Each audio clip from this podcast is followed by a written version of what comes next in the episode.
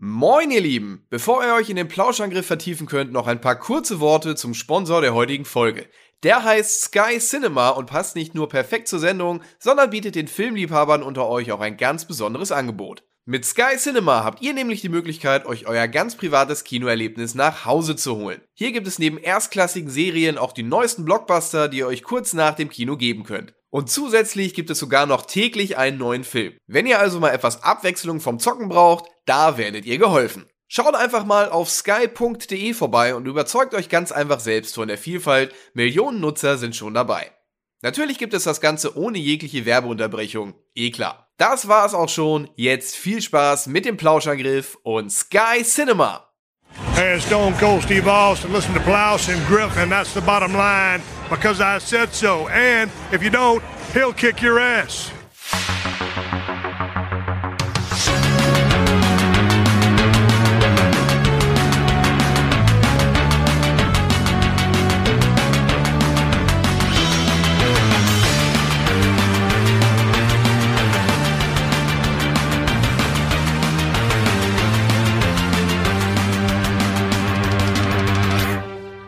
Moin Moin und hallo und herzlich willkommen.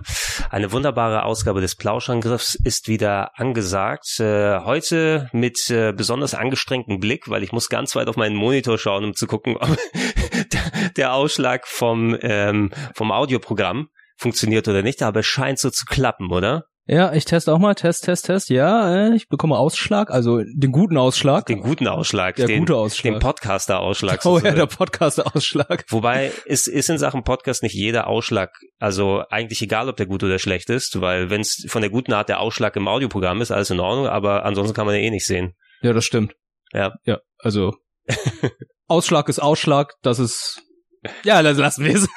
Lassen wir es, lassen wir es. Aber Wirt, schön, dass du da bist. Danke für die Einladung, hallo. Ja, ja, schön, dass du die Zeit gefunden hast, hier wieder dabei zu sein. Wir werden gleich über ein Thema sprechen, werde ich gleich nochmal ein bisschen konkretisieren, äh, weil du gerade dich auf eine Reise begeben hast. Ne? Auf eine Reise in äh, Welten, die äh, viele Leute aus unserem Umfeld schon seit längerer Zeit getätigt haben, aber du als Neuling jetzt dabei bist und äh, als jemand, der ein Veteran in dieser Branche oder in diesem Bereich ist sozusagen, um die Spiele, um die es gleich geht, ähm, habe ich ein bisschen eine andere Perspektive und ich würde mal, würde gerne mal ein bisschen kleinen Kontext machen. Wir haben im Hintergrund auch, also nicht, dass euch das Technikgelaber am Anfang so verwundert, ich musste ein bisschen meine, mein Aufnahmesetup umstellen, weil anscheinend aktualisieren Macs ihre Treiber sehr regelmäßig, äh, aber die Leute, die die ähm, Geräte machen, die man an die Macs anschließt, nicht so häufig. Hm. Und mein schönes USB-Aufnahme-Interface, mit dem ich normalerweise die Podcasts an meinem MacBook aufnehme, funktioniert natürlich irgendwann nicht mehr, wenn ich dann zwischendurch ein Update gemacht habe. Jetzt hängt's an Windows-Rechner dran, der einen halben Kilometer weit weg ist. Ja, aber ich sehe da alles ganz gut. Also, Ja. Jetzt müssen wir darauf hoffen, dass das Ding nicht abstürzt, aber na gut. ja, was, warum soll es schon abstürzen? Warum soll schon abstürzen? Windows 10 ist mega stabil. Klar, also Mhm. ich meine, wenn, wenn Windows 10 auf dem Rechner drauf gewesen wäre, wo der Resident Evil Podcast ist. Hui! Okay, ähm, darüber sprechen wir nicht, oder? Wobei, äh, nicht über den Podcast, aber vielleicht passt es, weil im Grunde kann man das Element Metroidvania da auch ein klein bisschen sehen in den Resident Evils und vergleichbaren Survival Horrors. Das sind ja alles Action-Adventures, muss man sagen. Ja, wenn wir die klassischen, no, nee, du hast nicht, nicht mal die klassischen, auch die neuen Resident Evils sind theoretisch auch Metroidvanias, also da sind Elemente drin. Ja, okay, also es ist nicht unbedingt so, ist nicht der Double Jump von Samus Aran oder sowas, aber es ist der Herzschlüssel, der dann dir den Weg ermöglicht, nachdem du einmal drumherum die Runde gemacht hast. Genau, du siehst Items, die du erst im späteren Verlauf bekommen kannst. Und äh, sehr viel Backtracking. Das gute alte Backtracking ist es. Ja. Nein, grundsätzlich, um das Thema noch mal ein bisschen auszuführen, ähm, wir, du hast vor kurzem angefangen, weil du bist ja auch streaming-technisch jetzt noch mal häufiger unterwegs, kann man den Leuten gerne da draußen auch äh, sagen. Mittlerweile haben wir ja auch unsere Twitch-Abteilung sozusagen. Und äh, wo findet man dich noch mal, wenn man dich da nicht äh, dich direkt im Blick hat? Pixel wird. Pixel so wie der Block, den man in Videospielen sieht und wird wie mein Name. Wird wie ein Wirt. Wird wie ein Wirt. Twitch.tv slash pixelwirt. Genau. Hinterlass da mindestens ein Follow, würde ich jetzt sagen, wenn du ein Speedrunner wärst bei Speedrandale. Ja, ich bin kein Speedrunner, aber ich hatte damals auch meine ähm, Trainingssessions gehabt, als ich für Speedrandale trainiert habe. Aladdin und die kleine Meerjungfrau. Ja, Aladdin ist ja auch, na, Aladdin ist kein Metroidvania, aber Nein. es, es verlangt vielleicht Skills mit Springen und äh, punktgenauem Pixel landen. Ja, dann- das könnte man sagen. dann dazu. Na, du, du hast in der letzten Zeit ähm, tatsächlich dich erstmals, weil die anscheinend an dir vorbeigegangen sind, zwei Klassiker aus dem Metroidvania-Genre gemacht, nämlich Metroid und Castlevania, respektive. Die beiden heiligen Grale, Grele. Grele. Es gibt aber nur einen heiligen Gral. Es gibt ja, deshalb kann, kann es Ja. kein, deshalb kann es keine Mehrzahl geben eigentlich von Gral. Gralse. aber es gibt heilige Kühe. Die heiligen Kühe, die man nicht, äh, die man potenziell schlachtet oder nicht schlachtet, nennen Ja. wir es mal so. Ähm, äh, dadurch, also Metroidvanias hatte ich hier im Podcast auch schon mit anderen Kollegen besprochen, es ist sehr ein allgegenwärtiges Thema, weil es nicht nur ein Lieblingsgenre von vielen, vielen alteingesessenen Leuten ist, sondern auch anscheinend von vielen Spieleentwicklern. Es Ja. gibt, glaube ich, kaum ein Genre, was so enormst bedient wurde in den letzten fünf bis zehn Jahren wie die Metroidvanias. Also gerade im Indie-Bereich findest du ja fast nur Metroidvanias, wie mir aufgefallen ist. Aber jetzt im AAA-Bereich weniger.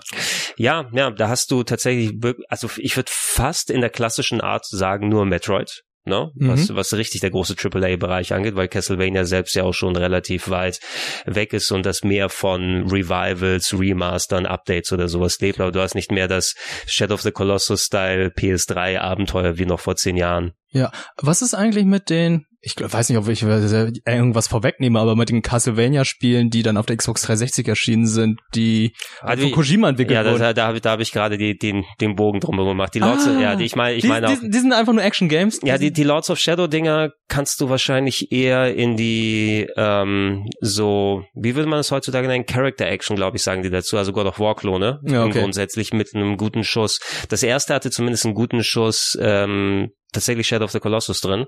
Ja, du hast Okay. äh, sehr viel mit mit Gabriel Belmont, ja, ähm, Kratos-Style dann gekämpft. Narrative von oder äh, ist, äh, du du hast immer so vorgelesene Story von Patrick Stewart gehört. Die haben tatsächlich Okay, dann, cool. die haben sich Patrick Stewart dazu geholt. Ähm, aber spielerisch war es mehr ein grafisch guter God of War Klon mit ein bisschen anderen Elementen. Wobei der zweite Teil, der hat tatsächlich ein bisschen mehr Metroidvania gehabt mit ausuferndem Leveldesign, aber der hat eher so ein paar andere äh, Kinderkrankheiten dann Okay. gehabt, von wegen ähm, erzwungene Stealth-Sequenzen, die komplett scheiße gewesen sind. Die Grafik hat nicht so ganz mitgespielt, obwohl ich den noch ganz gerne durchgespielt habe, muss ich sagen. Äh, Lords of Shadow 2, als er damals rausgekommen Ich ist. habe die Collectors Edition, den Sarg. Den, Gab es auch Ey. schon mal eine Podcast-Folge zu? Ja, da haben, da haben wir drüber gesprochen, wie es war ein sehr interessanter Tag in der äh, Rocket Beans Redaktion, als auf einmal ein Dutzend Kindersärge da angekommen sind. Weil die, glaube ich, für fünf Euro erhältlich waren. Ich, Ja, hatte, so- ich hatte damals noch nicht mal bei Rocket Beats gearbeitet, aber ich habe auch mir bei diesen Händlern mir so einen Sarg geholt. ja, äh, das war irgendwie, ähm, das war die Special Edition von Castlevania Lords of Shadow 2 ähm, auf der PlayStation 3 und die lustige Idee von Konami war, dass man die, also wahrscheinlich habt ihr im alten Podcast auch schon mal drüber gehört, dass ähm, die dann in so einem kleinen Minisarg dann drin ist, ne? Mhm. also jetzt nicht dass man sich wirklich reinlegen kann, aber in der Schuhkarton-mäßig. Schuhkarton, wenn es ein bisschen größer wäre, wird schon ein Baby reinpassen. Kannst du eben sagen. Und für neun, für, für fünf bis neun Euro oder was auch immer das gekostet hat, wir haben sie auch irgendwie alle kollektiv bestellt und die sind alle gleichzeitig angekommen. Da hatten alle diese kleinen Babysärge Oh dann bei sich am Platz. Äh, Verwundern tut's mich aber nicht, weil ich glaube, es war auch Lords of Shadow 2, das hatte ich auch mal erzählt. Weißt du, wie du das auf der Gamescom anspielen konntest? Du musstest in einem Sarg sitzen oder liegen? Liegen. Liegen. Also auf der Gamescom-Fläche, da war der Konami-Stand, da haben sie ihre PS-Abteilung Yu-Gi-Oh!, also sowieso sonst nichts. Ja, mehr ist im Moment da nicht. Nicht mal PS ist ja auch jetzt komplett weg. E-Football. ja, und das ist ja auch äh, komplett gefloppt. Ja, ne, mitbekommen. Das haben sie alles verschoben mit den Patches. Nein, die hatten tatsächlich auf dem Showfloor so ein äh, Handvoll wirklich äh, große Särge aufgebaut, ja, wo du dich reinlegen kannst mit dem Kissen und der Bildschirm war dann so liegend oben drüber montiert. Also wenn du gelegen hast, konntest du den Controller so in die Hand nehmen und der Bildschirm mit so einem Schwenkerarm war drüber oder die hatten es einfach so montiert, dass du es machen kannst. Das war ein echt ein surreales Bild. Also es ist vielleicht angenehm gewesen, wenn du dann durch die schwitzigen Gamescom-Hallen gegangen bist, dich da in diesen Sarg zu legen und da mal ein bisschen schön Belmont zu genießen oder so. Ja, ähm, ich glaube, diese Sachen, Konami ist bekannt für solche bizarren Sachen. Waren, äh, die, wenn man so bedenkt, was sie alles auf der E3 hatten, die Präsentation, Mhm. Wundert es mich irgendwie gerade überhaupt nicht. Hatten die nicht damals auch, ich muss gerade überlegen, E3, nee, Gamescom, die allererste, auf der ich war, war glaube ich 2013. Ich glaube, da wurde auch Saw oder so vorgestellt. Ich weiß gar nicht, ob es bei dem Mhm. war, aber da konnte man auch irgendwie in Badewannen sitzen und so, wo man dann auch gespielt hat. Ich glaube, das war auch noch alles am Konami-Stand. Ich weiß nicht. Ja, ja, Konami hat so ein paar Marken, wo die sich gerne mal, also du kannst dir natürlich überlegen, was du promotion-technisch machst, ne? Und dann musst du mal schauen, ob du Leute dann da dran bekommst. In den meisten Fällen habe ich eher auf der Gamescom das Gefühl, ähm, wenn jemand jetzt dich neun Stunden für einen Battlefield-Trailer anstehen möchte, was man zum Glück nicht mehr heutzutage so machen muss in den Ja. meisten Zeiten, oder machst einfach dein Handy an und guckst den drauf Mhm. anstatt in dem Kino, äh, das auf dem Showfloor ist. Ähm, ich hätte zum Beispiel als als äh, normaler Zuschauer, wenn ich da gewesen wäre, das war noch meine Games Convention Zeit und so, ach guck mal, da ist ein bisschen weniger los, ich gehe mal dahin, ne, mal sehen, was für abstruses Zeug sie da haben und mich äh, da mal hingesetzt und ähm, selbst wenn es keine abstruse Aufbaut gewesen wäre mit Särgen, mit anderem drum und dran, lass mich, gib mir einen Controller in die Hand und gut ist. Mhm. Ne? Und ich brauche ne, dieses äh, Brimbamborium nicht drumherum. So habe ich zum ersten Mal Enslaved gespielt oder gesehen. Im Sarg? Nee, aber auf diese Art und Weise. Da war irgendwie niemand an dem Stand und das Spiel lief da und ich habe einfach mal den Controller, Controller in die Hand genommen, gespielt und ich so, Alter, das Spiel ist ja richtig gut. Ja, warum spielt es hier niemand? Ja, man kann nie wissen, warum da irgendwas nicht ist. Ne? Und da hast du drumherum natürlich die ganzen Leute, die dann extra angeheuert wurden dafür, die eine Einleitung bekommen haben, sagen, drücken Sie die X-Taste, springen Sie hier so darauf und so weiter, aber die auch natürlich nicht wirklich großes Interesse haben, außer hoffentlich der Tag ist schnell vorbei. Ja. Ne? Äh, die, die besten Sachen, naja, nicht die allerbesten, aber vi- viele, äh, wo ich einfach mal spontan irgendwie einen Controller in die Hand nehmen konnte, weil gerade den keiner hatte, waren auch so eigentlich ganz schöne Gamescom oder Games Convention Erlebnisse. So habe ich, so habe ich Okami zum Beispiel damals auf der Games Convention, ne, weil Oh. keiner den Controller in die Hand genommen hat.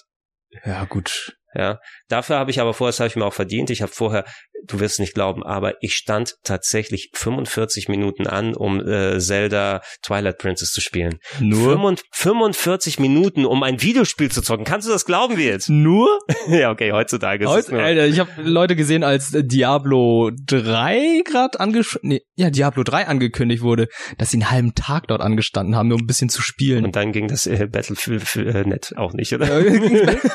oh, das wär's noch, ey.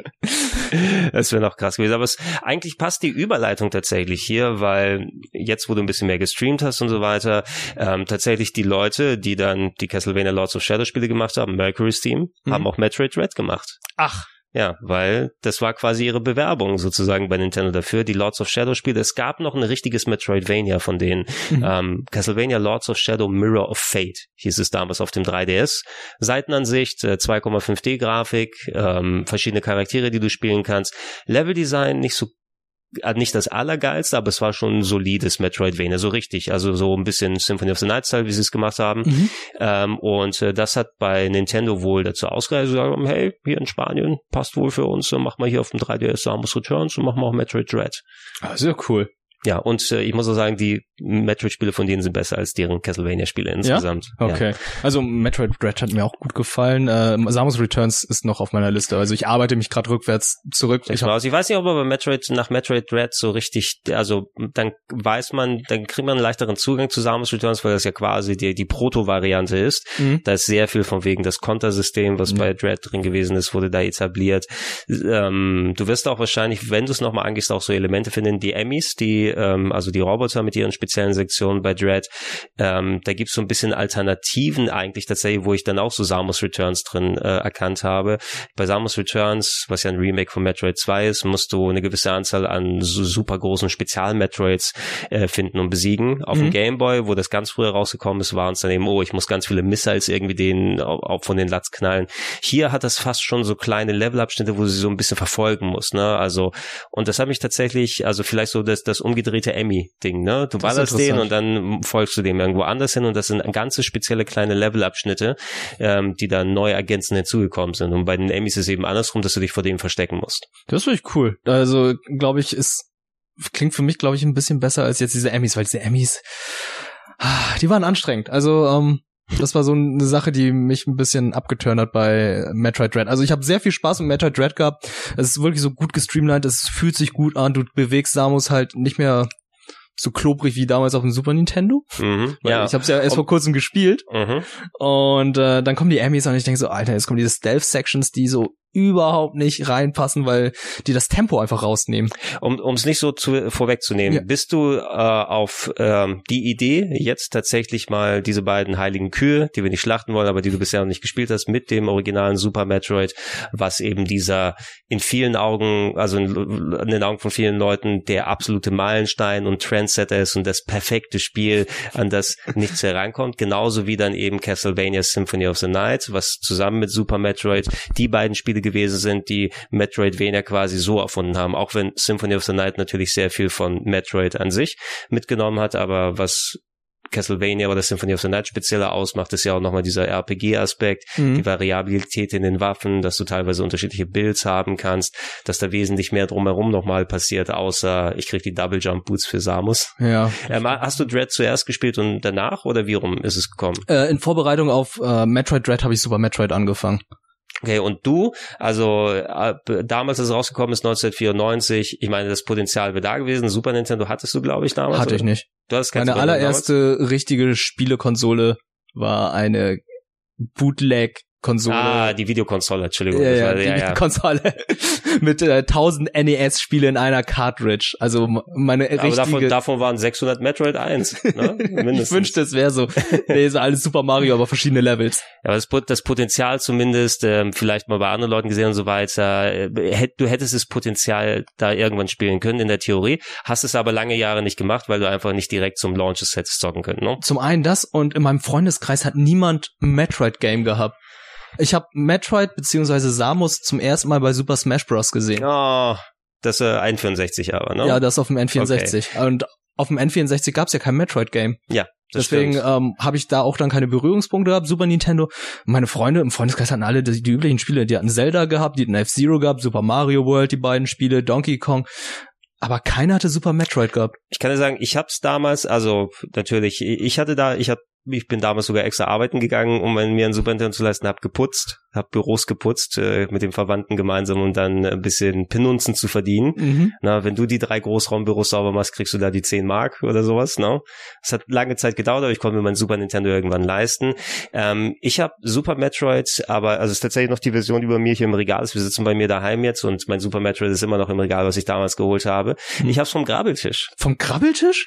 Das, äh, das Alsterhaus in Hamburg. Kennst ja noch eventuell das ähm, Kaufhaus äh, direkt an der Alster, was äh, jetzt ja. so ein bisschen, eigentlich gilt das so ein bisschen für gut Betuchtere, aber wer geht heutzutage noch ins Alsterhaus oder ich so? Ich wollte gerade sagen, das ist doch wirklich so Leute, die die ein bisschen mehr verdienen. We weißt du, weißt du, mit meinem Bankkonto muss ich nicht zu Karstadt. Ja.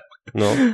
Zu dort, dort hast du es gekauft? Also, ähm, was ich viel gemacht habe, war zu der damaligen Zeit natürlich, du guckst dann bei den ganzen ähm, Läden nach, äh, ob da vielleicht was äh, für einen günstigen Preis nochmal gut zu holen ist. Ich habe mich sehr viel aus solchen Grabelkisten dann bedient, was nicht heißt, dass diese Spiele schlecht gewesen sind, aber wenn du die Wahl hast zwischen einem 160 D-Mark ähm, neuen Spiel, was irgendwie total, also wo ich gar keine Ahnung habe, was es ist oder wo in den Zeitschriften nichts dort stand, oder einer prall gefüllten dann Grabelkiste, wo dann Spiele für 39 Mark oder sowas drin sind, dann habe ich mich eher bei zwei solchen Spielen bedient, als jetzt, oder ich hätte sogar vier für den gleichen Preis kaufen können, als diese teilweise super teuren Super Nintendo Dinge, habe ich auch ein paar Retro-Clubs drumherum gemacht. Ob ich mein, war es damals Geldverschwendung oder gute Investition, wo da solche komischen Spiele mit bei gewesen sind, wie Pierre Le Chef ist Auto Lunch. Was? Ein, ähm, ein Jump'n'Run, wo du einen Koch spielst, das so, der so in Bubble-Bobble-mäßigen Leveln herumspringt und dann anthropomorphes Essen, was weggelaufen ist, mit einem Netz wieder einfangen muss, um es in die Suppe zu packen. Man kennt es. Ja, ich habe es jetzt nochmal gespielt. Ähm, die 40 Mark haben sich bedingt gelohnt, das ist schon okay, aber nicht das Geilste. Aber es hat so ein bisschen existenzielle Angst fast ausgelöst, weil diese Anthropomorphen, das anthropomorphe Essen, wenn du so ein Käseleib mit Augen und Beinen hast, das vor dir wegläuft und du dann als Koch dann das Ding mit einem Netz äh, mitnimmst, um es in die Suppe oder so mit reinzuwerfen, meine Herren, das ist ja voll der Horror. Na, die wollen nur leben. Ähm, wonach hast du eigentlich ähm, entschieden, welches Spiel du kaufst? Anhand also der, Fa der, der, Farbe der Packung. Nein, es war teilweise anhand, äh, also je nachdem, manche Sachen standen natürlich auch schon mal in den Zeitschriften. Mhm. Ähm, so kann man schon mal voraussehen, wir werden uns gleich nochmal über Zeitschriften ein bisschen unterhalten, denn ich habe ein bisschen was vorbereitet ja, ja, zu Super Metroid und Symphony of the Night. Ähm, wenn dann äh, waren es eher so ein bisschen die Beschreibungen, die Screenshots dann mhm. hinten, wenn ich keine Erfahrung hatte. Oder ich habe tatsächlich auch zugeschlagen, es gab einen Wing Commander für das Super Nintendo. Ne? Und Wing Commander kannte ich von den Zeitschriften her als die PC-Serie, die natürlich kein PC kann ich mir nicht leisten. Auf dem C64 kommt sie raus. Mhm. Heißt also, ähm, oh, es gibt's für Super Nintendo was? Die Secret Missions. Das war die Add-on-Disc, die als eigenes Modul rausgekommen ist. Das habe ich zum Beispiel für 40 D-Mark mir geholt und tatsächlich auf dem Super Nintendo dann Wing Commander gespielt. Okay. Ja. Und ab und zu mal, ja, es, es sind immer so, es sind recht viele Sachen gewesen, die ich da gefunden habe. Teilweise sogar, ey, wenn ich jetzt recht bedenke, verdammt, Symphony of the Night ist auch ein Grabbelkistenspiel gewesen. Wirklich? Ja. Ich kann es dir sogar ge geben. Das Grabbelkisten-Ding hat mich damals 50 D-Mark gekostet, weil es ähm, tatsächlich auch hier in Deutschland so ein Flop gewesen ist. Wo habe ich denn? Da. Das, das ist ein Flop gewesen? Okay.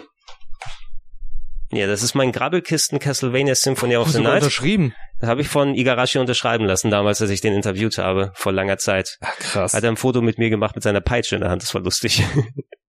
Zeige ich dir mal bei, bei Zeit. Okay. er war doch der, der Chefentwickler, der immer mit Hut und Peitsche zu den Interviews gekommen ist. Ach, wirklich? Mhm. Ähm, um sein Gimmick da mal ein bisschen voranzutragen. Ah. Ähm, aber äh, ganz passend, weil Symphony of the Night ist tatsächlich so ein Ding, was ähm, auch ähm, eben sich so gut wie überhaupt nicht richtig verkauft hat in den Ladentheken. In Deutschland auch, was eben so ein 2D-Spiel zur PlayStation 1 hat und ich habe es für 50 Mark da mitgenommen. Mhm. Ne? und äh, stellt sich raus ein Alltime-Classic. Ja, also ähm, kann ich vollkommen nachvollziehen. Jahr 1997, wenn man bedenkt, dass da Mario 64 schon erschienen ist, so ein 3D-Jump'n'Run und dann siehst du dann noch so ein Sidescroller, was irgendwie theoretisch, theoretisch nur, aussieht als könnte es von der Super Nintendo kommen, ja. schreckt das schon einige Leute ab, die dann denken so, oh Gott, das ist ja gar nicht so fortschrittlich. Und ich, ich weiß noch, ich habe es noch mit einem anderen Spiel gemeinsam gekauft, auch ein Konami-Spiel, Nagano Winter Olympics 98. Oh, why? Das war also so Sportspielsammlung. Aber ich habe auch Winter Gold für das Super Nintendo als ähm, Sportspiel, Skisprung oder so. Ja, mir ist nur ich habe ich habe immer die vier Schanzentournee geguckt früher. Okay.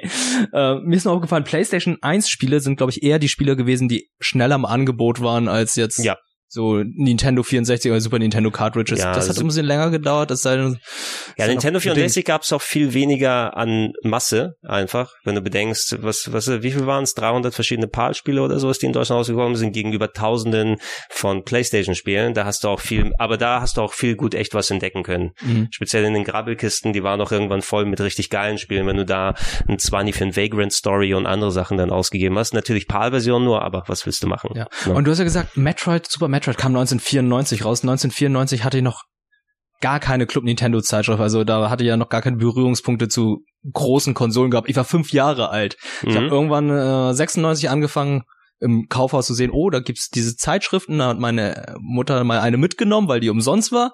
Und da habe ich dann angefangen, diese Club Nintendo Zeitschriften zu lesen. Und da war Super Metroid kein Thema mehr, weil da schon drei Jahre vergangen sind. Das kann ich absolut nachvollziehen, ja. Und auch, ich habe mir Super Metroid eben nicht zum Vollpreis gekauft. Wie gesagt, es war auch so ein Grabbelkisten-Ding. Ich bin, warum auch immer, im Alsterhaus gewesen, ähm, bei der Tour, wo ich dann die ganzen Grabbelkisten mir angeguckt habe, an einem Nachmittag nach der Schule oder so. Und da war tatsächlich ein dicker Stapel. Ein Stapel mit ähm, Super Metroids, äh, irgendwie 20, 30 Stück oder sowas. Und da steht 39, 95 D-Mark. Sag ich, okay, nimmst du eins mit. Äh, heutzutage denke ich dann dran, hm, hätte ich wohl zehn von denen mitgenommen, ne? Hey, im Nachhinein Nachhinein finde ich sowas mega dumm, was, dass ich sowas nicht gemacht habe, weil äh, früher als Schau dir das Preisschild an, Mann. Ich gehe, ich gehe, ich habe, ich habe 39,95 D-Mark, eine gute alte Deutschmark mhm. noch. Sonderpreis. Alter, dieses große Ding. Ey, bei, bei, mir war es zum Beispiel mit dem ähm, Gameboy Micro so. Mhm. Ich bin irgendwann mal zum Karstadt bei uns hier in Lüneburg gewesen und dann sag ich so, ja, 85 D, äh, 85 Euro so ein Ding, ja, nee, lieber nicht. Jetzt mhm. denke ich so, Alter, 85 Euro so ein Ding ist eigentlich ziemlich gut, so ein Advance. Wenn du es heutzutage bedenkst, ja, ja. in gutem, guten Zustand und alles. Ja. Es gibt so manche Sachen, so von wegen Schnäppchen übrigens das Besondere auch, ich weiß nicht, ob das so eine Alsterhaus-Geschichte gewesen ist, aber das ist die UK-Fassung, die ich hier habe, wenn du darauf hast. Das ist, die, das ist eine Stimmt. rote, das ist die große ähm, Verpackung mit Super Metroid, also mit Spielberater und allem, aber es ist eine rote Verpackung, es sind nur englische Texte drauf. Ich weiß nicht, wo das Alsterhaus an eine ähm, UK-Version rangekommen ist. Aber trotzdem ist es auf Deutsch? Das, das Modul ist, äh, nee, das, äh, der Spieleberater ist auch auf Englisch, glaube ich. Geh mal ja. Achso, der Spieleberater, aber ich meine jetzt. Äh, das Spiel, das Spiel selber war allgemein gleich. Du hattest Englisch und japanische Texte, glaube ich, überall. Ach, das Spiel war gar nicht auf, äh, gab's gar nicht auf Deutsch? Äh, nee, nee, nee. Das Spiel hast du, ich glaube, du hattest da gar keine Texte hier. Kannst du auch der Players Guide statt Spieleberater. Ja. Ist auch komplett auf Englisch und ich benutze die großen Verpackungen mittlerweile für andere Sachen, wo ich keine Verpackung mit habe. Earthbound. Interessant. Zum Beispiel auch eine Serie, an die komplett an mir vorbeigegangen ist, weil, ja, ich kannte, ich kannte Nest nur durch Super Smash Bros. Super Smash Brothers. 50 hat mich aber 50 D-Mark gekostet, Earthbound damals. 50 Und D-Mark. ohne Verpackung, aber aus, äh, von, aus dem Internet damals. Ah, das sind Ähm, ich benutze nur, weil, weil ich da keine Außenverpackung habe, ist tatsächlich mein Earthbound mit Spieleberater in meiner Super Metroid Verpackung drin. Ähm, wie so manche Teile, die in Großverpackungen sind, wo ich nur das Modul habe. Interessant, wenn du jetzt schon mal den Earthbound äh, Guide hier drin hast, das ist äh, Scratch and Sniff ist da drin. Ach, ne? Scratch and Sniff, die Sticker. Ja, genau, die oh Sticker. nein, nein, nein, nein, nein, nein, nein. Warte, N- Nintendo hat es damals beworben mit This Game Stinks und die hatten so Scratch and Sniff. Dann, ich weiß nicht, ob die nach 25 Jahren noch riechen. Boah, der Fungus riecht nach Fungus. Ja, tatsächlich. Also, ja, äh, vielleicht ist auch noch, vielleicht ist er ein richtiger Pilz jetzt, oder? Ja, Oh ja, ja, ich riech ja, es. ja. Ich Okay. riech es tatsächlich. Es könnte auch sehr trockenes Papier sein, aber es riecht schon so ein Es bisschen. klingt jetzt verkehrt, aber ich möchte wissen, wie Ness riecht. du reibst jetzt an Ness und riechst an ihm. Auch nach Fungus. Kann es- Er riecht verbrannt. Oh, ja, ja, ja, er riecht verbrannt. Weil Ja. hier Burn Up eine Competition in der Flash. Tatsächlich, so wie die. Boah. Ey, das, aber mich verwundert gerade, dass das Ding nach über 25 Jahren, nee, Alter, sechs, das ist- 27 Das ist mittlerweile. noch funktioniert. Okay, was haben wir hier noch? Wir haben hier ein, äh, das sieht aus wie Narutos Es- Fuchs aus. Ja, ist ein QB hier. Oh! Riech mal dran. Oh Gott, wie möchte ich das? Okay. Knoblauch, Mann. Ja, Aber ganz intensiv. Ich habe einen ganz dollen Sniff genommen, deswegen. Voll verschluckt.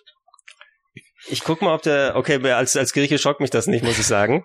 Ähm, aber ein Affe mit Banane. Ich glaube nicht den Affen sniffen, sondern äh, reimen, sondern das, was daneben ist. Oh, wirklich? Scratch Ach, hier. ja. Ja.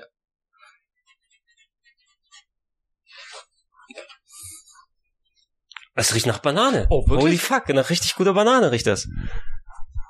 Richtig angenehm. Also na- gar nicht na- so schlimm. Es, es ist so, nee, nicht Banane, Banane, sondern es sind diese kleinen Schaumbananen mit Zucker. Weißt du, welche ich meine? ah, ja, ja, ja. genau nach denen riecht das. Okay, jetzt haben wir noch einen Maulwurf und die grüne Wolke.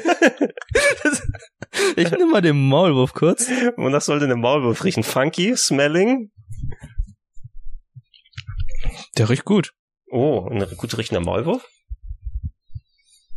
Oh, das, das ist natürlich wie so ein bisschen Eau de Cologne. Ja, und jetzt hier. Ähm, Und jetzt die, die Rülpswolke.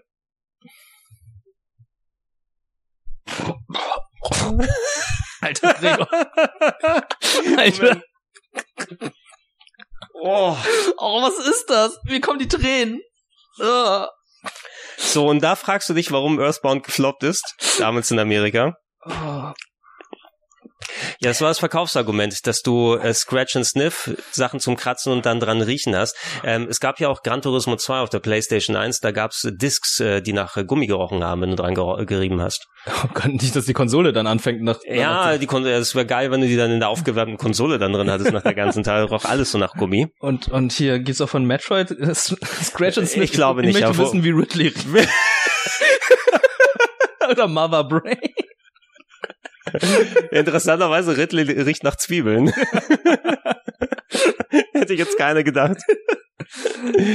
Ah, aber dieses, dieses Handbuch, ne? Ich glaube, das hätte ich gebraucht, während ich es gespielt habe an einigen Stellen.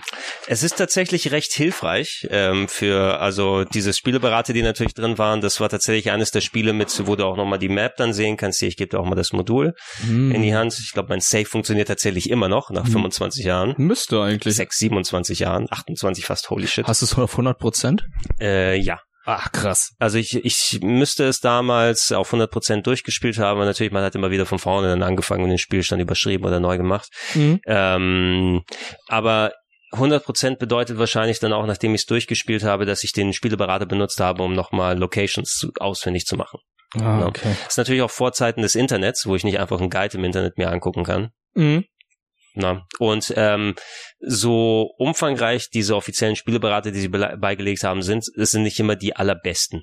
Ne? Also ähm, bei äh, Super Metroid geht's hier noch. Es gibt richtige, ja, wir blättern da gerade so ein bisschen durch, äh, Level Maps, wo du einzelne Screenshots aneinander siehst, dass du siehst, wo alles ist, wo dann versteckte Geschichten sind. Aber manche Spieleberater waren da auch wirklich ein bisschen gröber und haben dann, ja, jetzt machen wir das und gehen wir nach links und das war's dann. Ja, da habe ich ja von äh, Konami so ein Lösungsbuch, wo da mehrere. Oh, du hast mir auch eins Also- geschenkt. Ich glaube, ist es das? Ja, Eine, das, das, das, Konami-Buch der Spiele oder so? Irgendwas hast du mir mal geschenkt für den Retro-Club von ja, uns. ja, genau. Das waren halt diese, ähm, oh, ich weiß ich gerade gar nicht mehr, da war so einiges drin. Rocket Knight, Turtles in Time, oh, Tiny Toons Adventure und so weiter. Es tun sich, es tun sich aber jetzt, also mit dem Ganzen, jetzt kommen Erinnerungen im Hoch, dass ich tatsächlich diese beiden Speerspitzen als Krabbelkistenspiele geholt habe. Sowohl Super Metroid als auch Symphony of the Night. Und Castlevania. Was hast du noch aus der äh, Krabbelkiste, was eigentlich äh, ein Klassiker ist? Also ich sehe hier, du hast hier noch Lufia, Secret of Mana, Ja, Terra das sind, Enigma. oh ja, das sind auch alles Grabbelkisten dann tatsächlich. Also Terranigma und Lufia war, wo das Super Nintendo schon abverkauft wurde, wo Ja, die Großverpackung reingepackt wurde. Und ich habe für äh, äh, die habe die habe ich beide aus dem Karstadt, der mittlerweile, also Karstadt Spiel und Sport, der nicht mehr offen ist, da in der Oh, der ist schon lange nicht mehr offen. äh, ne? gegenüber gegenüber dem Saturn in der Innenstadt. Da war eben Karstadt Spiel und Sport vorher. Mhm. Da unten habe ich mich sehr häufig dann bedient, also ähm, weil die da viele Spiele runtergesetzt hatten. Äh, 70 D-Mark jeweils. Das ist ein guter Das Preis. ist ein guter Preis Ja. eben. Ja, also Terranigma als auch das. Äh, Secret of Mana habe ich tatsächlich Vollpreis geholt. Das Mhm. war dann ähm, der Kaufhof, der mittlerweile geschlossen ist. Da hatten sie es im Glaskasten für 130 Mark. Das war aber auch mit Geburtstags- oder irgendein Geschenk was auf jeden Fall, wo ich Geld dazu bekommen habe. Ich vor der Schule das Ding ausgelöst, quasi aus der Glasvitrine mitgenommen und im Physikunterricht in der sechsten Stunde nur den Spieleberater gelesen mit dem. Ah, Ich vermisse diese Boxen. Ich hatte äh, gerne damals Lilith Wars gehabt, da gab es ja auch diese große Oh ja. Box zu, ja, weil mit der dem Rumble, Pack- mit ja, dem Rumble Pack. Ja. Genau. Das war, wenn ich da gucke, also ich habe viele natürlich auch nochmal getauscht und verkauft und wieder gekauft. Also ich finde, oh, wo du sehr viel Grabbelkiste findest, also der Bereich im Kaufhaus, wo es mal ein bisschen was günstiger ist, die tatsächlich die fast die gesamte GBA-Reihe. Na, fast alles hast du irgendwann mal ein bisschen runtergesetzt äh, für den GBA gesehen in vielen der Kaufhäusern. Das ist alles so kurz vor dem Internet gewesen. Oder beziehungsweise Na, GBA, GBA war dann an, äh, so 2000 bis 2005. Ja, okay, aber sagen wir jetzt mal so, bevor dann ähm, die Flohmärkte einfach voll von Leuten waren, die dann einfach alle äh, Preise im, auf dem Flohmarkt Ja, äh, im ja, Internet ja. verglichen haben, weil mittlerweile findest du sowas gar nicht mehr. Ich hatte ja die Geschichte gehabt, Nicht, dass ich vor, boah, ich glaube zu Anfang meines meiner Rocket Beans Zeit war ich bei Saturn und habe dann gesehen, oh, Pokémon Diamant, ne, damals noch, die Urfassung, haben sie für 59 Euro verkauft. Oh, In der Krabbelkiste, Anführungszeichen. okay. Hab dann einen Tweet abgesetzt und gefragt so, ey, wie kann das sein, dass das Spiel noch 59 Euro kostet? Ein altes Nintendo DS-Spiel. Und ich meine so, ja, also wir haben die Preise verglichen hier im Internet und das ist ein akkurater Preis. Ich so, Alter, ihr habt die auf Amazon verglichen oder Ja. so. Oder auf Ebay. Ja, ne, also das, äh, es wird immer von Verkäuferseite aus äh, dann lass uns lieber ein bisschen höher dann Hm, dafür ja, verlangen, ne? Dann äh, sehen die Leute auch, was ist, dass es ein bisschen mehr was ist. Äh, Es war zu der Game Boy Advance Zeit tatsächlich nichts Ungewöhnliches, dass da tatsächlich auch wirklich große und wichtige Spiele dann nochmal günstiger rausgehauen wurden. Ähm, ich muss mal, was war der Standardpreis für ein Game Boy Advance Spiel? Waren das 40 Euro? Oder waren das 50 Euro? Nee, es Es müsste, müssten 40 sein, weil müssten 40 70 D-Mark gewesen sein. waren Gameboy-Spiele. Ja. Und zu Pokémon Gameboy Color, da wurden sie hochgesetzt auf 80. Genau, und ich hatte Game Boy Color, habe ich auch ein paar mit äh, mit äh, äh, 40 Euro oder 80 D-Mark. Das waren die. Äh, oh, kann ich dir geben? Nämlich, ähm, da kannst du nämlich schauen. Da sind tatsächlich äh, Preisaufkleber drauf von der Euro-Umstellung, die dann äh, krumme Werte da drauf haben für die Spielepreise. Nämlich die Zelda Oracle of Seasons and Ages Oh, habe ich hier. die von Capcom entwickelt. Genau, da die von hab ich, Capcom. Äh, Season of Ages durchgespielt. Das fand ich toll. Ich gebe dir das mal. Schau dir mal die krummen. Da sind äh, Preistext drauf in D-Mark und in Euro. Das ist ja verrückt. Was sind das für Preise? Okay, äh, Preis 79 Mark 95, Mhm. Euro 40 Euro 88. Ja, wo Echt? man natürlich noch auf den Cent genau umgerechnet hat, sozusagen die eine, ein D-Mark 95 ist ein Euro oder wie viel das war? Auch noch nicht erlebt, dass es solche Preise gab. Die Übergangsphase. Ja. Und ich habe mich nicht getraut, die Preisschilder abzumachen, bevor ich das Cover hier weghaue. Ähm, Das ist lustig. ich glaube aber, also wenn ich mich recht entsinne, äh, es ist sehr viel da gelandet, auch sowas wie Golden Sun zum Beispiel, auch ähm, Ah, Metroid ja. Zero Mission und andere Sachen, aber der, sie haben es nicht zu sehr runtergesetzt. Dann war es so maximal 30 Euro oder so. Was Mhm. ich aber auch okay fand, was ich noch sehr direkt im Kopf habe, eine Sache, die ich nicht äh, aus der Grabekiste mitgenommen habe, obwohl da sehr viel davon vorhanden war, war äh, Kingdom Hearts Chain of Memories oder so das GBA Kingdom Hearts. Ach du Kacke. Das ja. habe ich, das habe ich dann nämlich mitgenommen. Und wenn Du hast einen Vollpreis geholt. ja, ja. Aber oh, zum Beispiel ähm, äh, so Nintendo-Sachen immer so ein bisschen relativ. Manche Sachen, wo du weißt, okay, Star Fox Assault gab es zum Beispiel auch mal für ein 20, also für Mhm. 20. Das müsste schon Euro gewesen sein, ja. Ähm, ja, Gamecube, genau, Euro. Ja, Ähm, für, für ein 20 habe ich mitgenommen. Ansonsten, wenn Nintendo-Sachen in der Gabelkiste waren, ähm, gerade von äh, Heimsystemen, konntest du meist davon ausgehen, dass da wirklich ein Flop dahinter steht. Also wenn es auch ein offizielles Nintendo-Spiel ist, sowas wie Odama, dieses äh, komische ähm, Flip Flipper-Strategiespiel, Ah, Pinball-Strategiespiel. Pinballspiel mit Mikrofon. Genau, wo Ja. da auch die Verpackung mit dem Mikrofon reihenweise in den Grabelkisten war. Oder einer meiner größten Fehlkäufe persönlich, ähm, obwohl ich dafür auch nur irgendwie 10 oder 15 Euro ausgegeben habe, aber holy shit, Doshin the Giant. Ah, der große gelbe Gigant, ne? Das Für die ist, Gamecube. Ist das, ist das ein Bauchnabel oder ist Ja, das was ja, ja, anderes? ja, ja, ich, ich, fand ich auch immer ganz merkwürdig. Ich kann mich erinnern, ähm, als Gamecube gelauncht wurde und dann guckt man sich die ganzen Spiele an und so, oh ja, yeah, das sieht so cool aus, Star Wars Rogue Leader und so, Mhm. oh, Wave Race sieht so gut aus. Und dann hast du dann Doshin und denkst du so, was ist das denn? Hm, Was, was, du, was, du, was, du, was tust denn das? Was soll denn das? Oh, so, so. Auch total merkwürdig. Was, was, was wollte ich denn gerade sagen, was mir gerade einfiel? Ich hab's ganz vergessen, aber irgendwas in diese Richtung mit Launch-Titel, was war denn mir noch gab?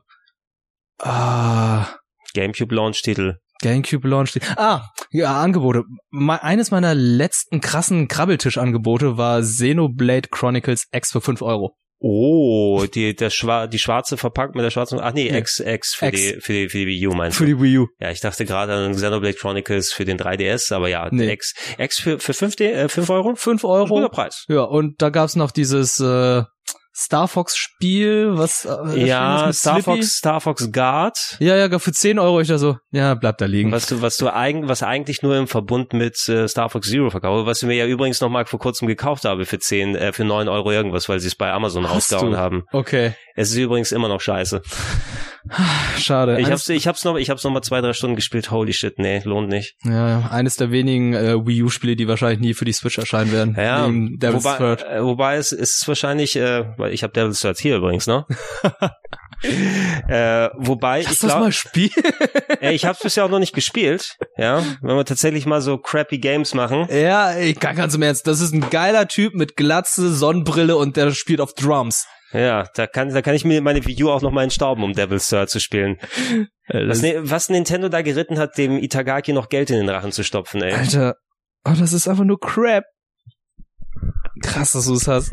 Aber gut, es gibt sehr viele Sachen, wo Nintendo auch mal ein bisschen was runtergesetzt hat. Diese ganze, dieser ganze Ausflug hier, aber soll nur das Bett vorbereiten dafür, dass wir unsere Diskussion drüber haben, sind eigentlich Super Metroid und Castlevania Symphony of the Night heilige Kühe, die man nicht schlachten darf. Oder ist, wenn jemand wie du, der jetzt mit frischen Augen da dran geht, Hm. kann man das ein bisschen nüchterner betrachten, kann man erkennen, warum sie diese Verehrung abbekommen haben, oder kann man sagen, oder kann und muss man fast schon sagen, dass, okay, sie haben zwar das Bett gemacht oder alles vorbereitet, aber letzten Endes das Metroidvania-Genre ist so enorm gewachsen, verändert, adaptiert worden.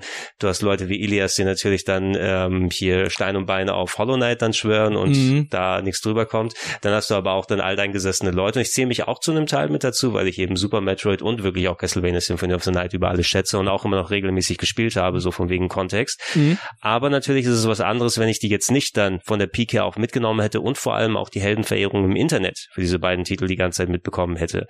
Es ist ein bisschen wie bei Ocarina of Time auf dem N64. Ja. Fantastisches Spiel, war eine absolute Marke, hat damals seine perfekten Wertungen und sowas bekommen. Aber natürlich, du hast es jetzt 20 plus Jahre später, als es rausgekommen ist. Und du kannst natürlich objektiv da noch sagen, okay, wenn du es heutzutage dir anguckst, das sind Sachen, die dann wesentlich anders gemacht wurden. GoldenEye, wie es auch gerade runtergekommen ist. Ne? Mhm. Jahrelang im Internet äh, äh, habe ich in Forum dann Leute aufeinander einprügeln sehen, wo der eine sagt, so, GoldenEye ist ja scheiße und dann, nein, GoldenEye ist das beste Spiel aller Zeiten und das wird auch das ewig so bleiben. Und? Ist okay. Nein, es, ma es macht Spaß. Ich habe es jetzt gerade durchgespielt. Ja? Okay. Ja. Und durchgespielt sogar. Ja.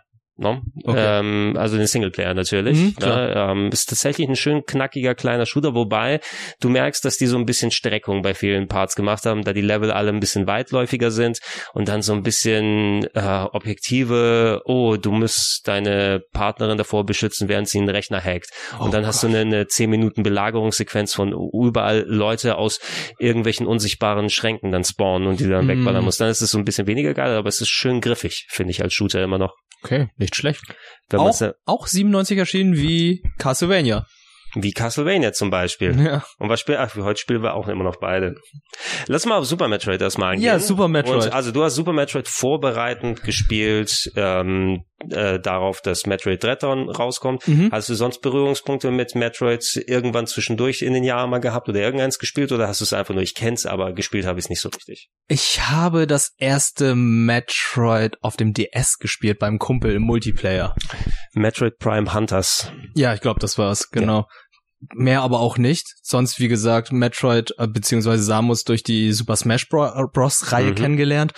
Und bei meinem Cousin hatte ich dann irgendwann noch Metroid Prime Echoes im Multiplayer gespielt. Okay. Weil er hat sich das Spiel gekauft, weil es einen Multiplayer hatte. Hat auch ein gutes Spiel dabei mitbekommen. Zwar ein sehr schweres Spiel, aber ein gutes. Ja, er wollte es halt so, so Multiplayer mit seiner Schwester spielen, also ein bisschen gegenseitig abballern, aber ja, aber äh, Singleplayer habe ich noch nie angefasst. Also dann hast du, nachdem du nicht viel groß mit dem Singleplayer was zu tun hattest, dir jetzt Super Metroid dann angeschaut. Genau, ich Äh, habe mich für Super Metroid entschieden, weil ich dachte so, ey, dieses NES Metroid, das ist nicht so meins. Metroid äh, Zero Mission ist ja theoretisch ein Remake von, aber da dachte ich, ja, guck doch erstmal Super Metroid, weil das ist halt so, ist der sinnigere Weg auch, Ja. muss man sagen, ja. ja, also da dachte ich so, ey, das ist so das, das die Definitive Edition vom Ur-Metroid. Guck dir doch einfach mal das Ja. an. Und das ist halt auch so der Klassiker, von dem alle sprechen. Also dann hast du es, äh, wie lange hast du gebraucht, um es durchzuspielen? Boah, ich, das, ich glaube, das waren jetzt, ich, das waren neun oder zehn Stunden. Das ist ordentlich. Ja.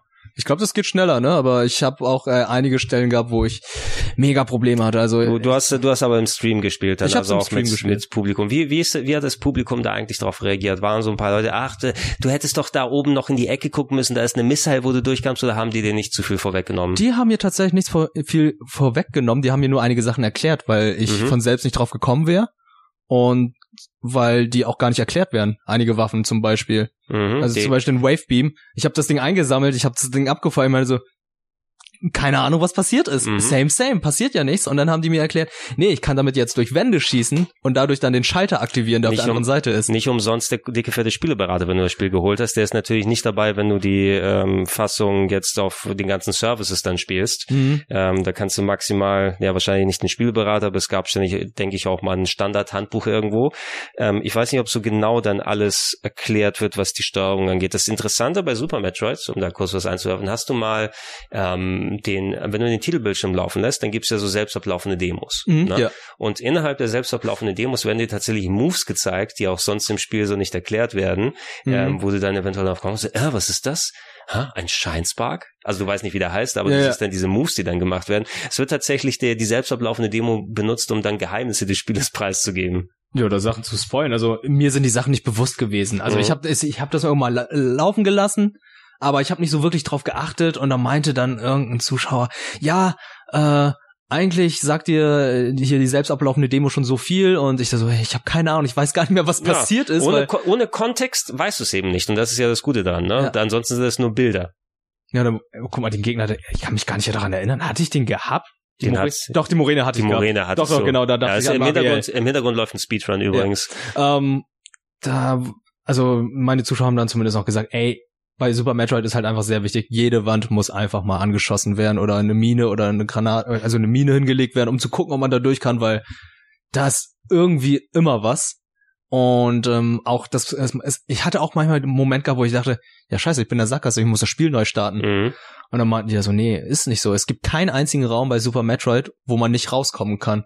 Also mu- musste ich dann auch überall eine Mine legen oder mal hier checken. Irgendwann hatte ich auch diesen X-Ray gehabt, Mhm. hab dann gecheckt und es gab einen Moment, der mich einfach abgefuckt hat.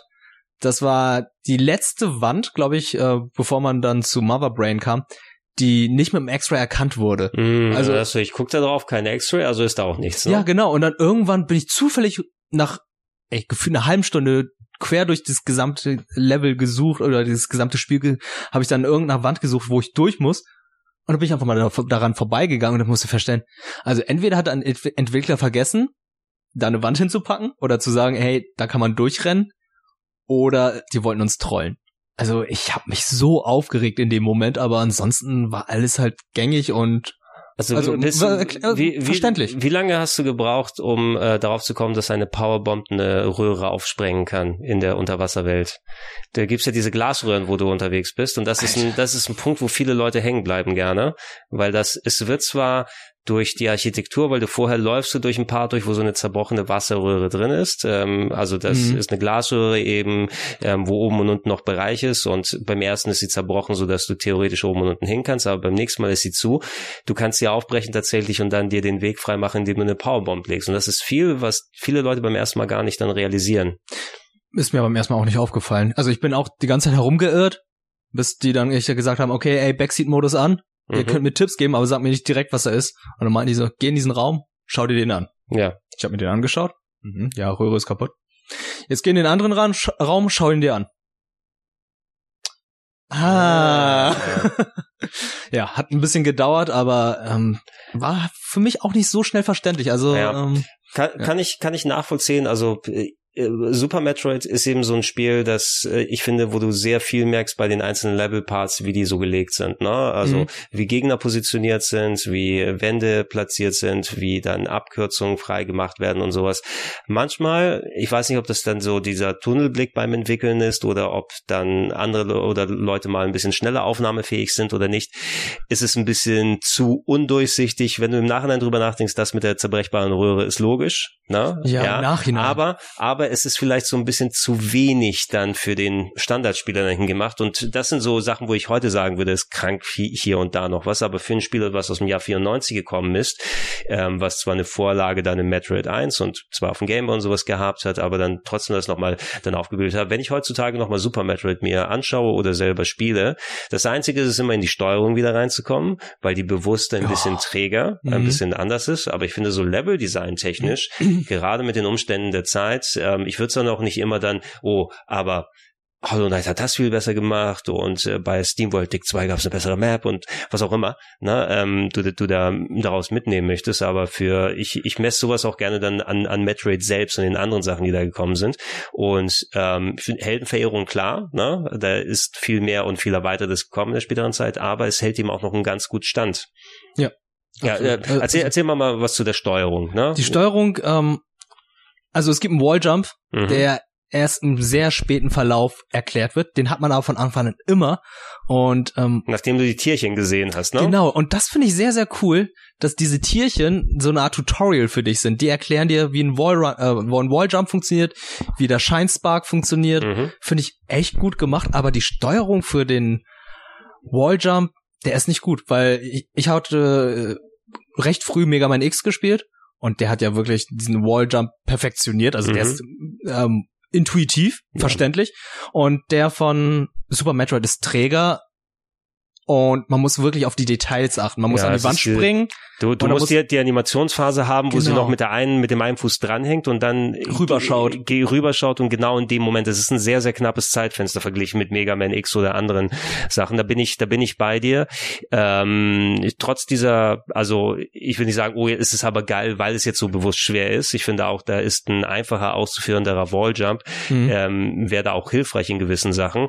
Ich merke aber ansonsten, wenn ich mit dieser Trägheit zurechtgekommen bin erstmal, ne, und dann, ich schalte auch ganz gerne den Moon Moonwalk mit ein, den kannst du ja auch. Den finde ich auch cool, den habe ich eben gerade auch hier, da ist er doch gerade. Ah ja, genau, genau. Cool. Ähm, das von wegen Arretieren des, ähm, des Blastes in eine gewisse Richtung, dass du dann aber auch hin und her und zurücklaufen kannst und nicht, dass es jeweils in eine Richtung geht. Mhm. Ähm, wenn ich einmal wieder so ein bisschen im Modus drin bin, okay, jetzt habe ich wieder die Boots zum Laufen, so sieht das aus, dann finde ich, ist es schon ein sehr, sehr, es gibt ja sehr, sehr viele Werkzeuge in die Hand, um das Spiel auf verschiedene Arten zu spielen. Vor allem, wenn du, also das Niveau der Speedrunner, die wir hier gerade sehen, das werde ich nie erreichen, wie gut sie das können, aber in der Hand eines Experten wirkt es, als ob da, als ob da jemand auf der Stradivarius dann drauf spielt hier. ja, also da, da sagst du auch noch was. Also gerade auch, ähm, du musst ja auch sehr oft im äh, 45 Grad Winkel schießen, also Mhm. schräg nach oben oder schräg nach unten. Und da fand ich das halt auch sehr suboptimal gelöst. Die der Super also die Super Nintendo Konsole hat auch recht wenig Tasten für Mhm. so viele Items und du musst ja überwiegend durch Select durch switchen. Du kannst natürlich die Tasten wechseln. Irgendwann habe ich das gemacht, dass ich dann nicht mehr nach unten schießen kann. Aber dafür drücke ich dann L, um dann äh, durchzuswitchen. Und dann irgendwann muss ich feststellen, ja, ich muss aber auch noch schräg nach unten schießen können. Und dann ich so, ach komm, ey.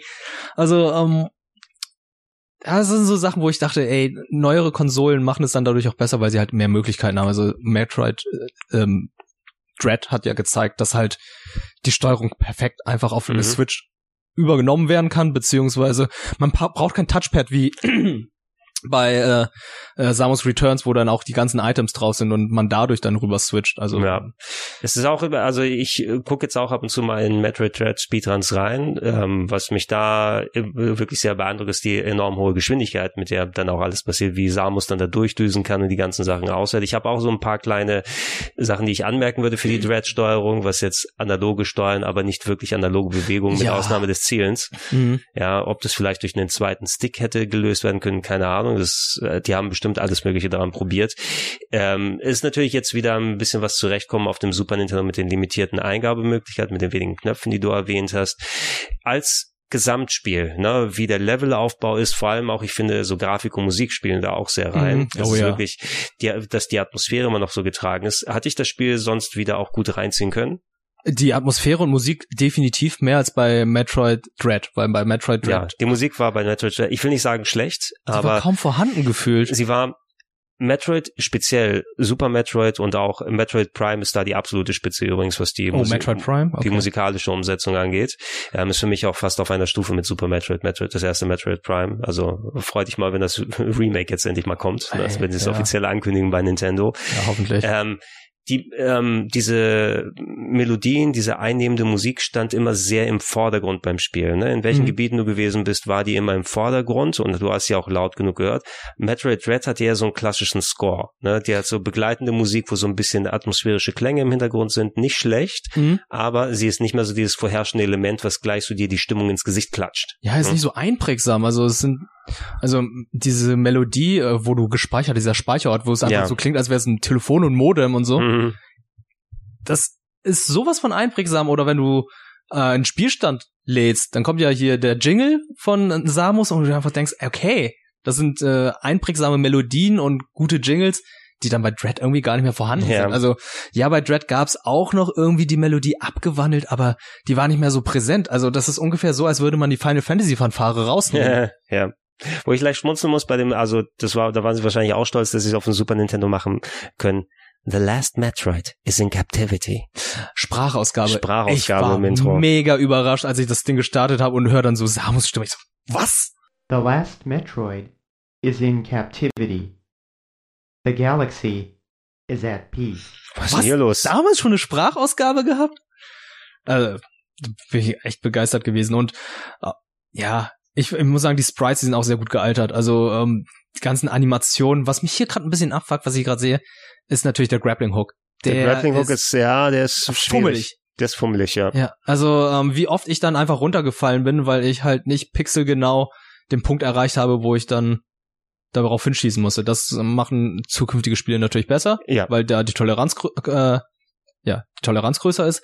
Aber hier war es halt, ja, dieses Pixel Perfect. Und dann denke ich mir auch immer, ey, das ist ein Spiel aus dem Jahr 1994, dem verzeih ich das. Und äh, dafür macht es auch verdammt stark, verdammt gut. Und Ice Beam, oh mein Gott, ist das gut.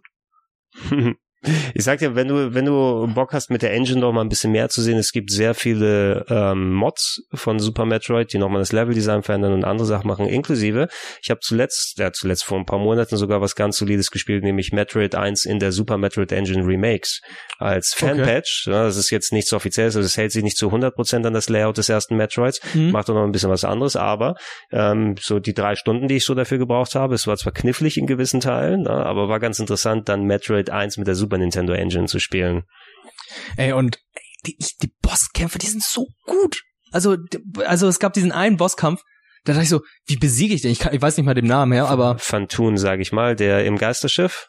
äh, ich weiß nicht mehr, das war dieser Typ, den ich mit diesem Elektro-Ding, Ah, wie hieß er denn nochmal?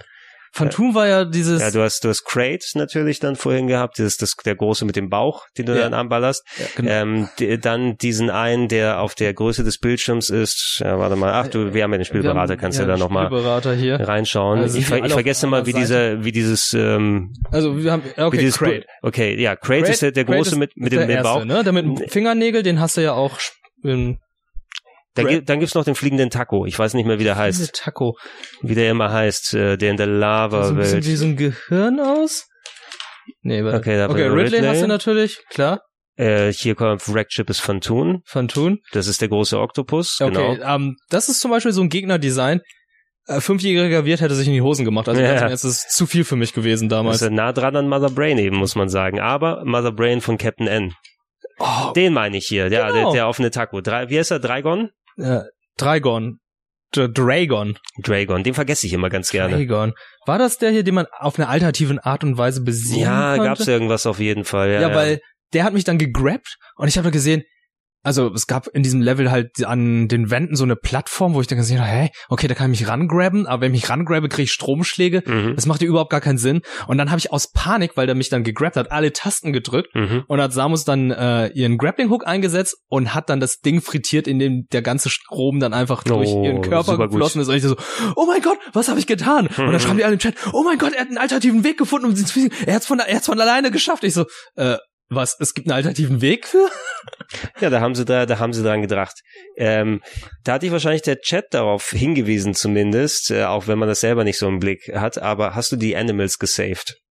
Nee. Hast du nicht die Animals gesaved? Was, man kann die jetzt retten? Die Fluchtsequenz am Ende. Ja. Ne? Es gibt äh, eine Möglichkeit, das ist immer bei Speedruns oder speziell bei den ähm, Games Done Quick oder so Wettbewerben dort, ähm, äh, wenn du am Ende fließt bei der ganzen Explosion, ist ja auch so ein klassisches Element von den Habe ich beim ersten Mal nicht geschafft. Es gibt eine Möglichkeit da, ich war, war es jetzt eine Tür zu öffnen oder zumindest ähm, es äh, ist so ein kleiner Umweg, den du nehmen kannst, womit du dann sichern kannst, dass auch die Tiere, die dort sind, nicht äh, in der Explosion dann sterben.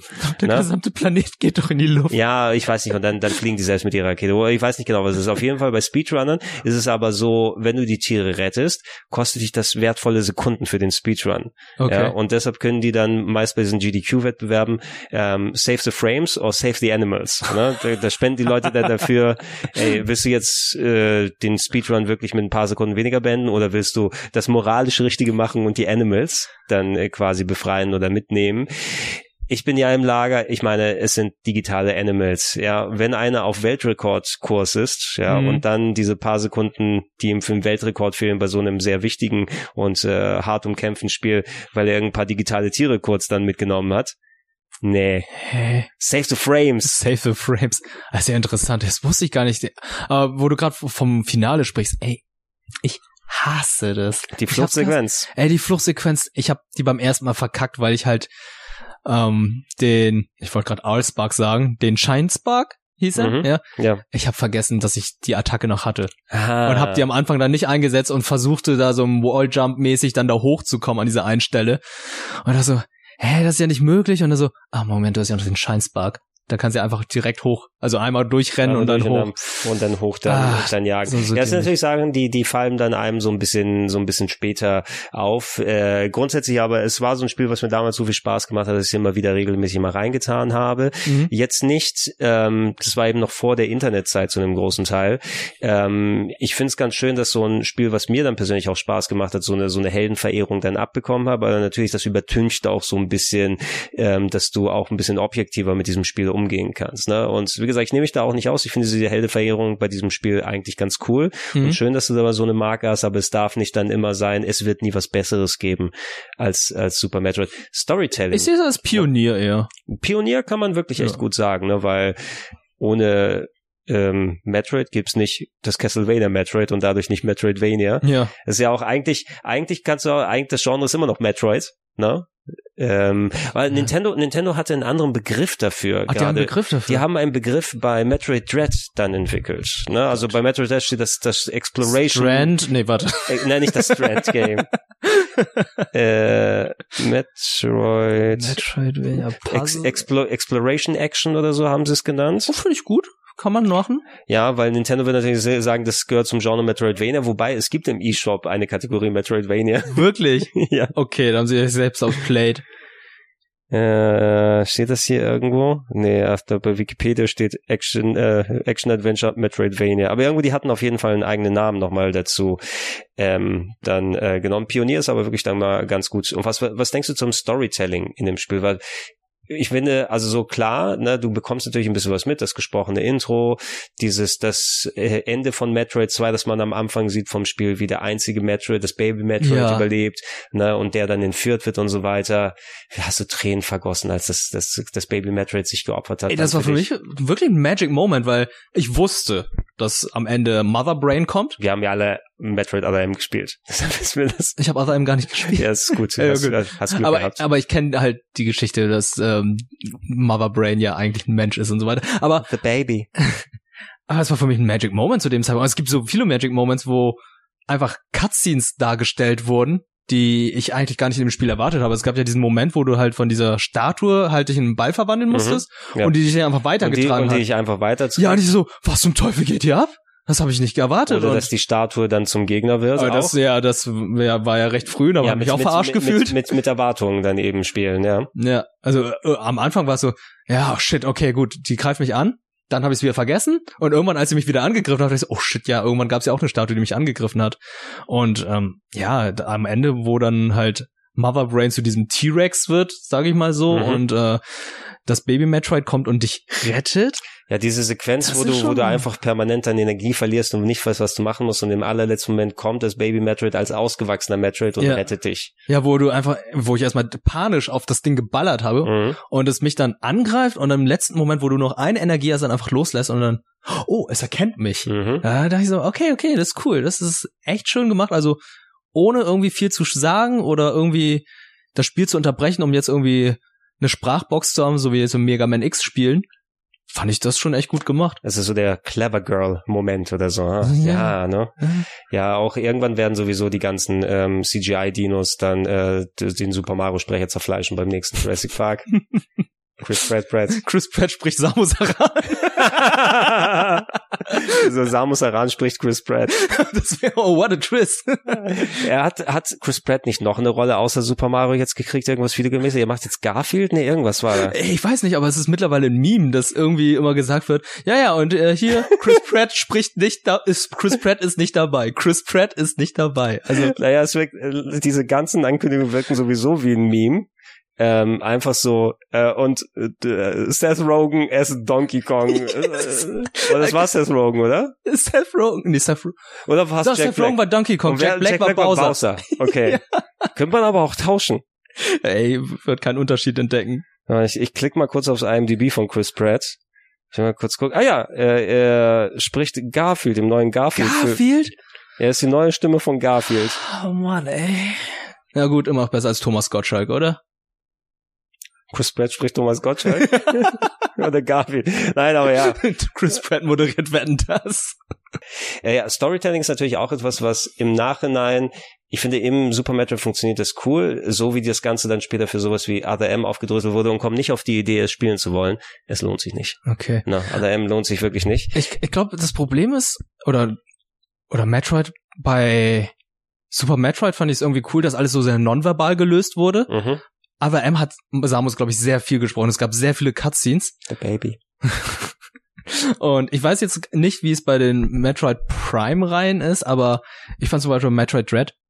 Es hätte nicht geschadet, wenn Samus ein paar Wör Worte gesagt hätte. Also ich weiß, Samus Ja, ist halt so diese eiskalte, Sie- die coole Kopfgeldjägerin. Sie, sie sagten, sie sagt zwei Worte, glaube ich, im Ja? ganzen Spiel. Ne? Ach stimmt, sie redet mit dem, wo mit mit dem Choso, Ja, äh, genau. Johnny hier, Ja, Johnny, ja. Johnny Choso, aber ja dann auch kein Englisch, sondern in seiner Sprache. Äh, Cho, Cho, Choso Dialekt, genau. Ja. Ohne, ich will da jetzt, äh, ich hätte fast jetzt so Spoiler gesagt, aber wollen wir jetzt nicht Nee, äh, nee, Story-Spoiler für. Nee, weil Leute noch Metroid Dread spielen wollen. Äh, ja, bin ich aber auch dabei, so ein bisschen was kannst du natürlich damit reinpfeffern.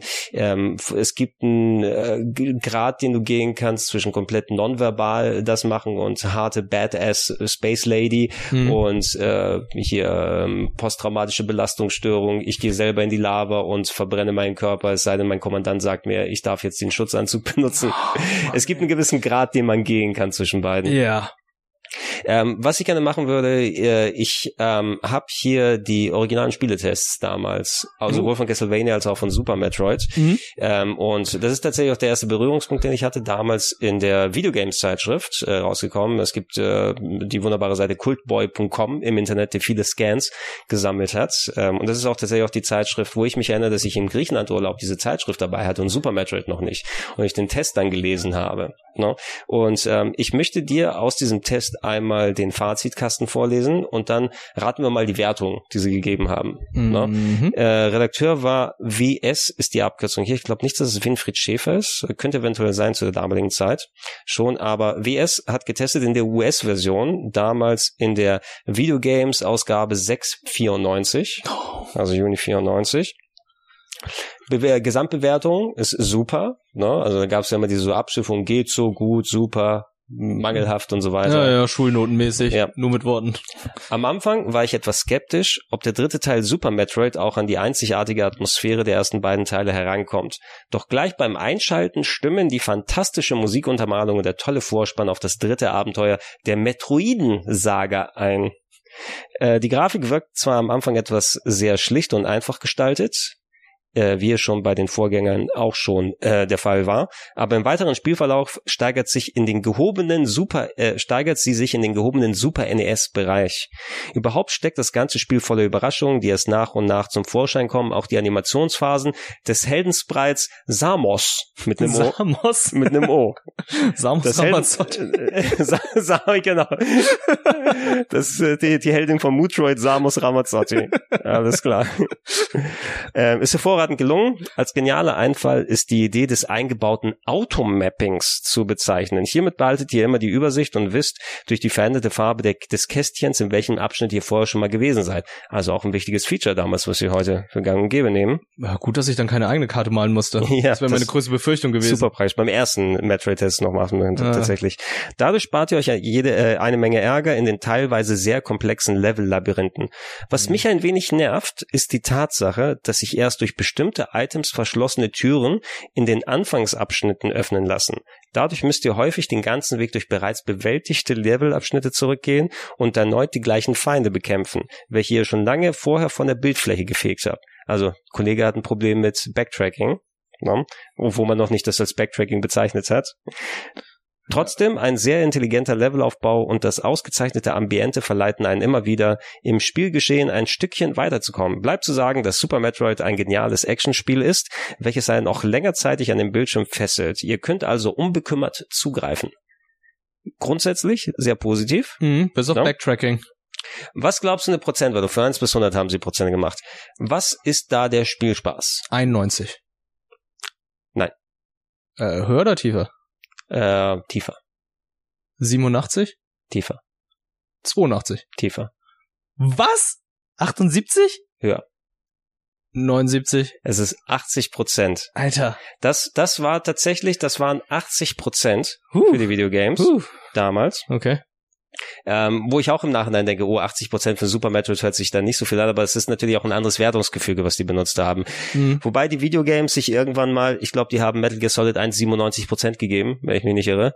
Also muss man immer ein bisschen so im Kontext sehen, ne? ob, ob, ob dann Metal Gear Solid 1 ist zwar auch geil für mich persönlich, aber ich weiß nicht, ob, sich, ob sie 17 Prozent geiler ist als Boah, ey, 97 ist aber auch ein bisschen viel. Also, Metal Gear Solid 1, 90 ist okay.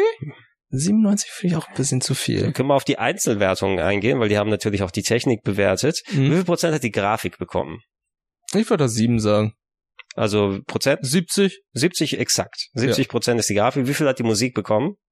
Mm, da würde ich mehr geben, da 80. 80 ist absolut korrekt, Ja. genau. Und Soundeffekt. Soundeffekt? Ein, ein Zahl, nicht Soundeffekt, das Soundeffekt steht Nur da. ein. Ein Soundeffekt. Wie Ein? Soundeffekt. Ähm, also, boah, auch 70. Bisschen drüber, 74. 74. 74, weil was dann ähm, die Redaktionswertung übrigens ist, hier steht nochmal, seit er die, es ist also als Komitee haben sie sich für 80 entschieden. Mhm. Keine Ahnung, ob das wirklich mehrere Leute gezockt haben. Es ist jetzt ja auch nur hier von einer Person getestet. Die hat äh, 80 Prozent gegeben. Ne? 80 ist, ja, also, ich jetzt im Nachhinein gespielt. Ich würde dem, glaube ich, so eine mittlere 80 geben, weil da sind so einige Sachen, die ich in anderen Spielen natürlich besser gesehen habe. Und äh, für mich ist ein großer Kritikpunkt halt einfach die Steuerung.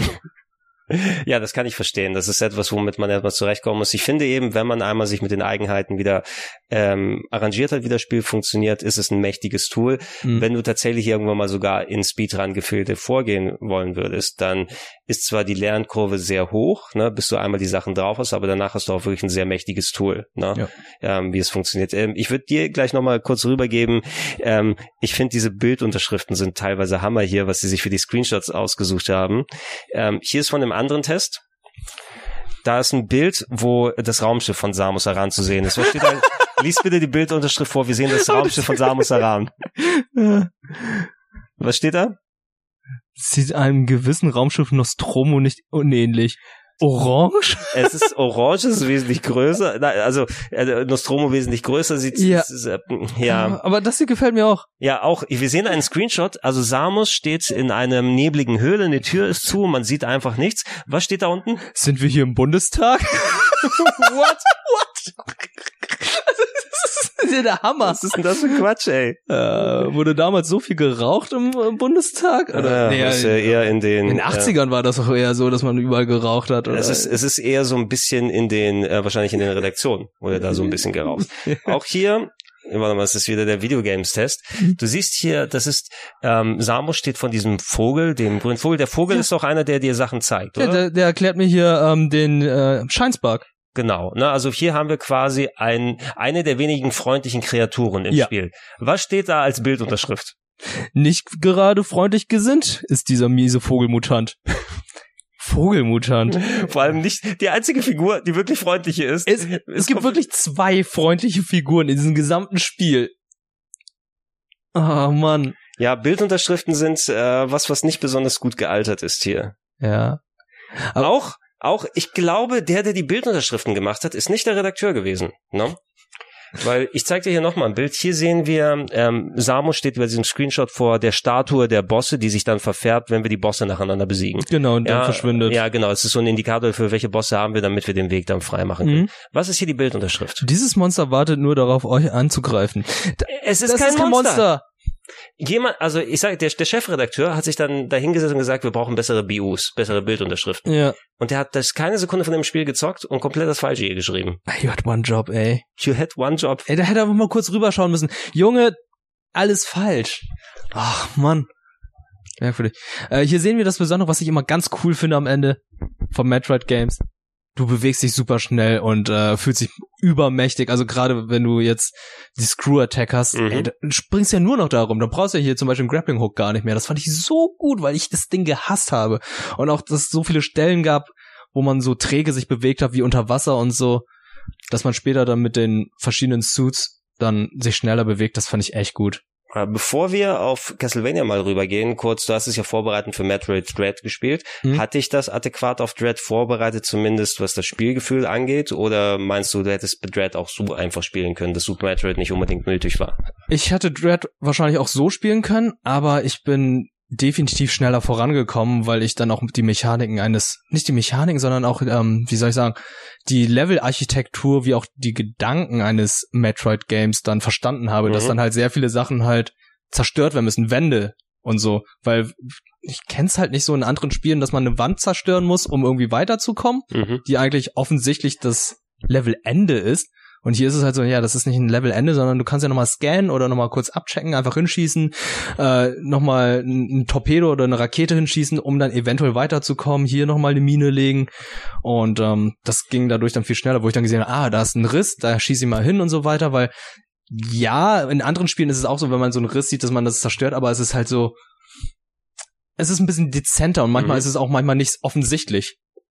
Äh, ja, ja, das haben sie auf jeden Fall da hier nochmal ein bisschen anders adaptiert, aber äh, kann ich nachvollziehen. Es ist für mich, ich kenne ja auch die anderen Metroid-Spiele eben oder mhm. sowieso allgemein die Formel, die eben dann so viel auch in anderen Spielen nachgemacht wurde. Ich fand es inter interessant zu sehen. Ich glaube, Nintendo oder jetzt Mercury Steam, mit denen sie zusammengearbeitet haben, die ähm, schielen nicht unbedingt auf ähm, andere Vertreter des Genres, ne, die sich dann quasi diese Struktur zum Vorbild genommen haben, sondern bauen darauf auf, was ist vorher in Metroid-Spielen passiert, was ist eine natürliche Evolution, die wir machen können Ähm, was seit Mercury's Team dabei ist, ist, finde ich, eben ein bisschen sehr ausladendes Leveldesign. Ne? Also es ist schon verquert äh, gewesen und obwohl du eigentlich nie wirklich so richtig da feststecken kannst, ne? du landest dann mit einem Aufzug in einem anderen Part Mhm. und wo du nicht gewesen bist, oh, und jetzt mache ich eine Schleife und auf einmal ist dann ein Warpfeld, wo ich dann nochmal rüberkomme. Aber das Spiel ist schon so darauf geeicht, dass du nicht wirklich so groß stecken bleiben kannst. Und äh, das habe ich aber erst am Ende gemerkt. Ich fühle mich eine lange Zeit ziemlich verwirrt, muss ich sagen, vom Leveldesign so ein bisschen. Ich war auch ein bisschen, ja, es war ein bisschen zu viel zum Teil. Also ich hab, fand die Map viel zu groß bei Metroid Dread. Mhm. Also äh, über überwältigt, aber was auch nicht so schlimm war. Eigentlich ist es nicht schlimm. Was mich genervt hat, als jemand, der, oh Gott, der arme Fabian Käufer, wenn er das mal spielt, aber wie die Map ausgefüllt wird. Ja. Na, weil äh, um einen Bereich besucht zu haben, es gibt ja auch Prozentanzeigen. Wie viele Items hast du gefunden? Ja. Ähm, Hilfestellung und so weiter. Ähm, wenn Samus sich äh, in einem Raum bewegt und du auf die Map drauf gehst, dann siehst du exakt, okay, sie hat in diesem Bereich, ist sie schon physisch da gewesen, aber wenn du nicht in alle Ecken oben im Raum gesprungen ist, ist da so, so kleine graue Blöcke oder sowas drin. Mhm, genau, ich Ne? habe da auch später dann einige Räume dann einfach nur Du bist einfach nur mit dem äh, einfach nur der- hochgesprungen, der, um das zu füllen, weil mit der ey, Screw Attack einfach Ja. aufmachen. Ich habe das für ein Gebiet, glaube ich, gemacht und gesagt, fuck it, ist mir scheißegal. Ja, da habe ich auch gemacht. Ich dachte, Alter, jetzt kann ich alles füllen und dachte, ah nee, das mache ich jetzt nicht mehr. Ja, äh, eine natürliche Progression war auch der, also zumindest wenn man auch andere Metroid-Spiele genommen hat, das ist ja diese typische Philosophie, ähm, dann, wenn du zu einem neuen Boss kommst, na, Mhm. die sind durchaus sehr, sehr anspruchsvoll. Also anspruchsvoll in der, Ri- in der Richtung, man hat sehr viel gehört, als Dread rausgekommen ist, man, das ist ja knallhart, das Spiel.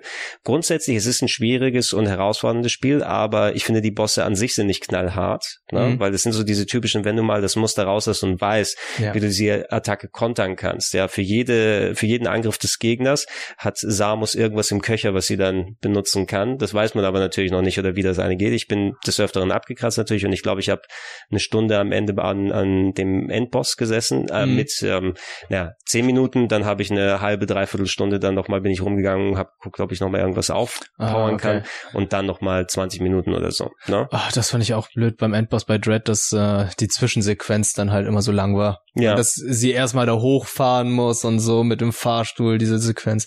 Es war irgendwie, ja, äh, hätten sie vielleicht besser lösen können, wenn man so stirbt und respawn und so weiter. Ja, aber Ja. grundsätzlich ähm, dafür, also ich äh, ist auf jeden Fall ein schön bombastisches und schnelles Spiel geworden. Mhm. Ich muss es noch bei mir so ein bisschen sacken lassen. Es wird auf jeden Fall in meiner Top 10 wahrscheinlich landen des Jahres. ja, bei mir auch. Ähm, also von den ganzen verschiedenen Sachen, die ich gezockt habe, alle Wahrscheinlichkeit aber nicht ganz, ganz oben, könnte ich mir jetzt vorstellen.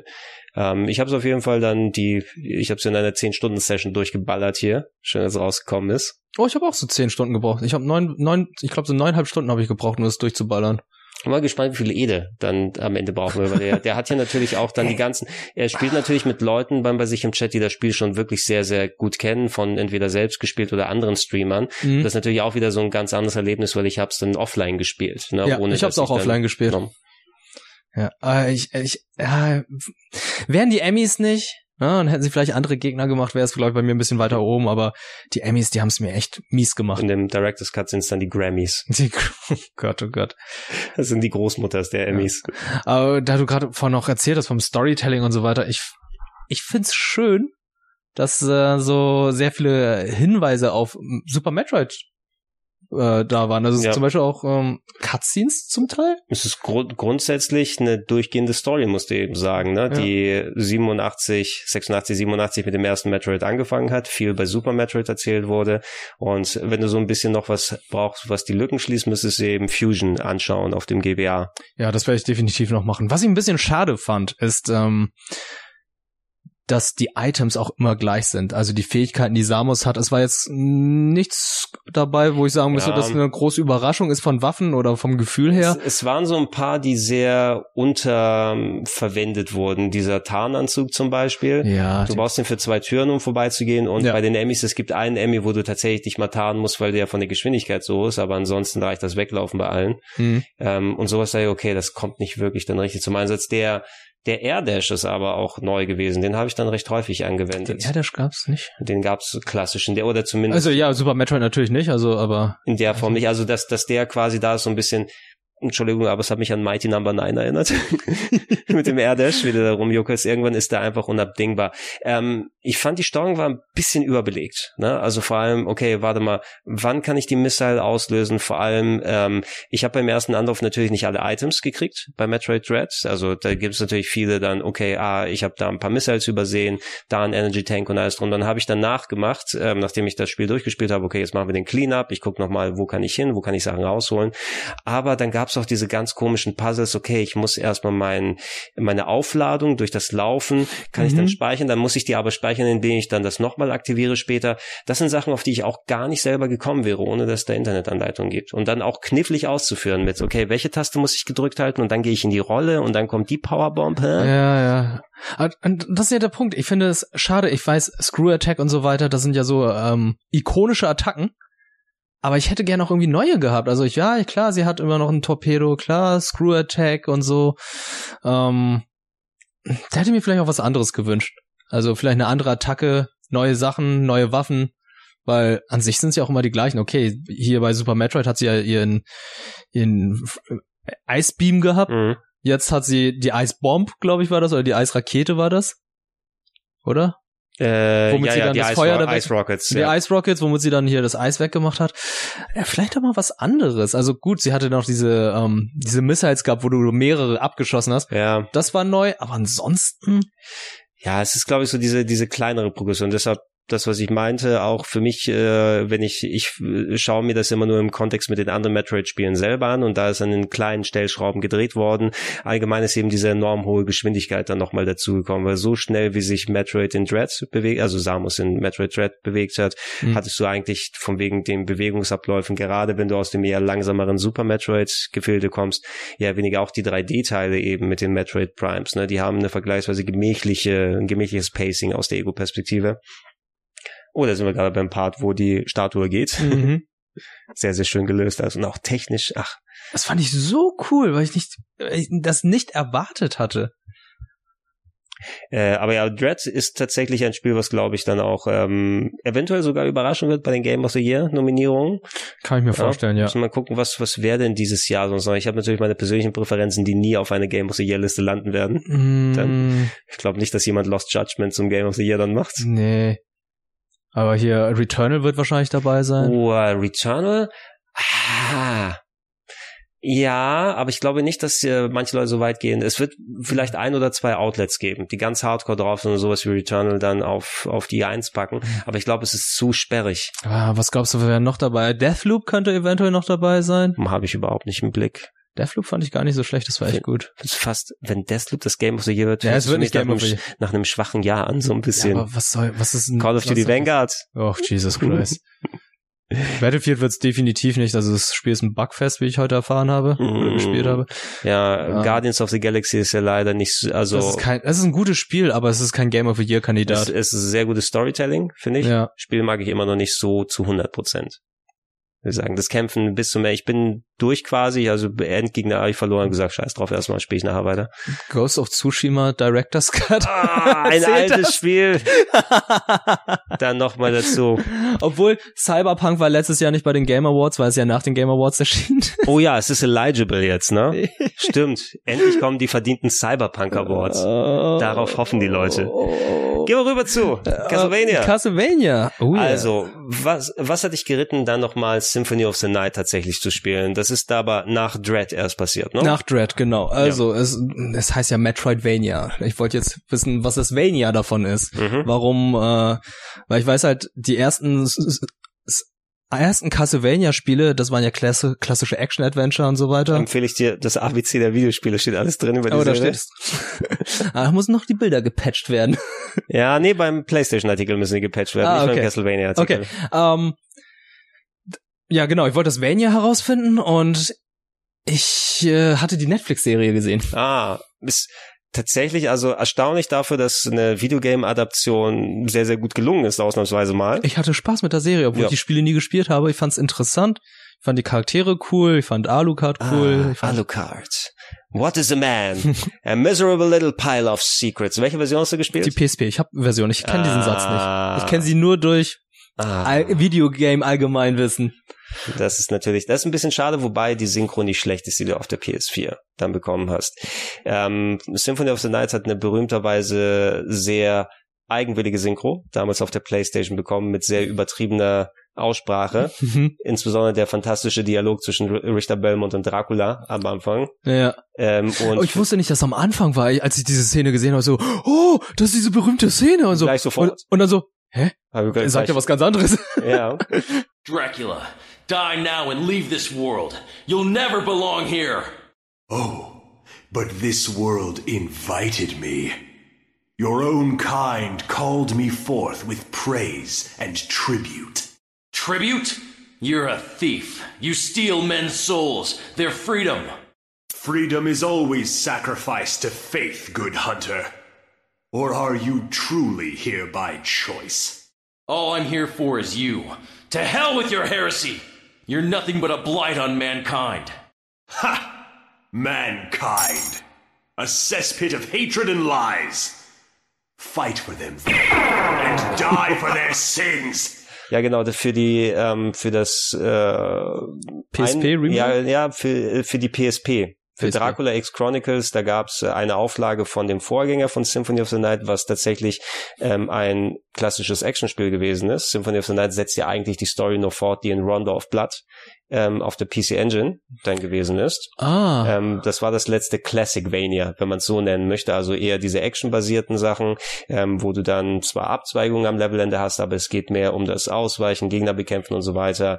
Symphony of the Night hat die Geschichte da weitergeführt, deshalb ähm, beginnt das Spiel auch mit dem Ende von Rondo of Blood in der kürzeren Zeit erzählt. ah, deswegen spielst du Rick da am Anfang. Genau, wir sehen, wir sehen quasi so eine Kurzfassung des Endes vom vorherigen Teil, um da die Story weiterzuführen. Fühlt sich Mhm. auch irgendwie komisch an, dass das Spiel anfängt mit der Treppe zu Dracula hoch. Ne? Ja, ich dachte so, okay. kommst direkt zum Endboss, hast noch nicht viel gemacht. Und alle Attacken hast du. Und dann darfst du mit Alucard rein und tatsächlich Samus Aran spielen mit äh, Vampiren. Ja, genau. Er hat, er hat das gleiche Problem wie Samus. Er verliert all seine Waffen und seine Fähigkeiten gleich zu Anfang. Alucard. Wie, wie war es nochmal bei Samus? Ähm, Körperamnesie, Was ist wo das erklärt wird. Ja, ist Erzähl. total merkwürdig. Um, Bei, bei, bei Alucard kriegt er vom Tod die Waffen geklaut. Seine- stimmt, der Tod klaut ihm die Waffen. Ja, was, was aber sehr interessant ist, finde ich eben, dass so, ähm, warum auch immer sich die jetzt, die Leute bei Konami und Koji Igarashi, der es damit hauptverantwortet hat, eben entschieden hat, die Castlevania-Formel auf Metroid anzupassen, weil es ist ja das direkteste Vorbild. Ich glaube, es gab nicht wirklich hier große, andersartige Metroid-Style-Action-Adventures, die dann die große Map mit dem Freischalten, mit dem Backtracking, mit, ähm, du hast ja so viele Sachen, nicht nur an Traversal-Geschichten mit, ähm, du kannst zum Nebel werden, zum Double Jump, du hast die Tierverwandlungsmöglichkeit mit Alucard, Hm. Du hast die ganzen Special Moves, die eigentlich nur im Handbuch drin stehen. Hast du mal irgendwelche der Special Moves dann herausgefunden? Äh, du- ja, ja, unten, oben, oben, Hadoken. Oben und ein Jump, ne, damit du den Hochsprung dann machst. Den kriegst du ja erst später. Den kriegst du erst nach dem, vor dem, kurz vor dem Twist. Zum Beispiel, ja, also sol solche Sachen auch, die man auch sich drauf schauen kann. Du hast also sehr viele Möglichkeiten zum Traversal was zu machen, aber ich finde tatsächlich, das hat ein sehr robustes Rollenspielsystem drunter. Ne, was das Equipment angeht, die Mhm. verschiedenen Builds, die du tatsächlich haben kannst, die Waffen, ähm, die genommen werden können, ähm, was du mit dem ähm, äh, Slide nochmal machen kannst. Ne? Den ich total merkwürdig finde, weil, äh, ich, ich sag's immer wieder gern, Mega Man X, du hast einen Dash, der geht nach vorne. Alucard geht nach hinten. Ja, Luca, das ist ein Ausweichmove eigentlich. Ne? Das ist ein Ausweichmove. es sei denn, du drehst dich rückwärts und dann machst du den äh, Shield Dash. Kennst du den Shield Dash? Das äh, hat mir Sia beigebracht, eine Speedrun-Taktik. Dash?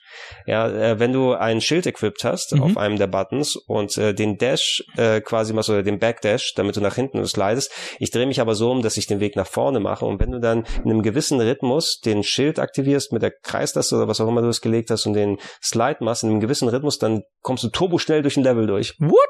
Ja. Okay, ich muss das mal ausprobieren. Weil Ich guck mal, ob ich da irgendwo mal ein Video davon. Das sind da, da so spezielle Sachen, die man natürlich im Nachhinein herausgefunden hat. Aber diese Varianz, weil grundsätzlich ähm, Symphony of the Night meines Erachtens das Leveldesign ist nicht ähm, so auf der Spitze wie bei Super Metroid selber, vor allem weil du ähm, durch diese, es gibt ja diese schönen Ladezonen dazwischen, die Teile von Draculas Schloss können ja durchaus wild und komplett durcheinander aussehen. Ja. Ne? Also du hast keine Kohärenz da drin wie bei einem, aber dafür hast du sehr große Abwechslung äh, Mhm. bei den bei den ähm, Dingern, die da drin sind. Und äh, du kannst im Spiel aber trotzdem deinen Stempel aufdrücken, indem du dann schaust, in welche Richtung du dich dann dann skillst und was du da arbeitest.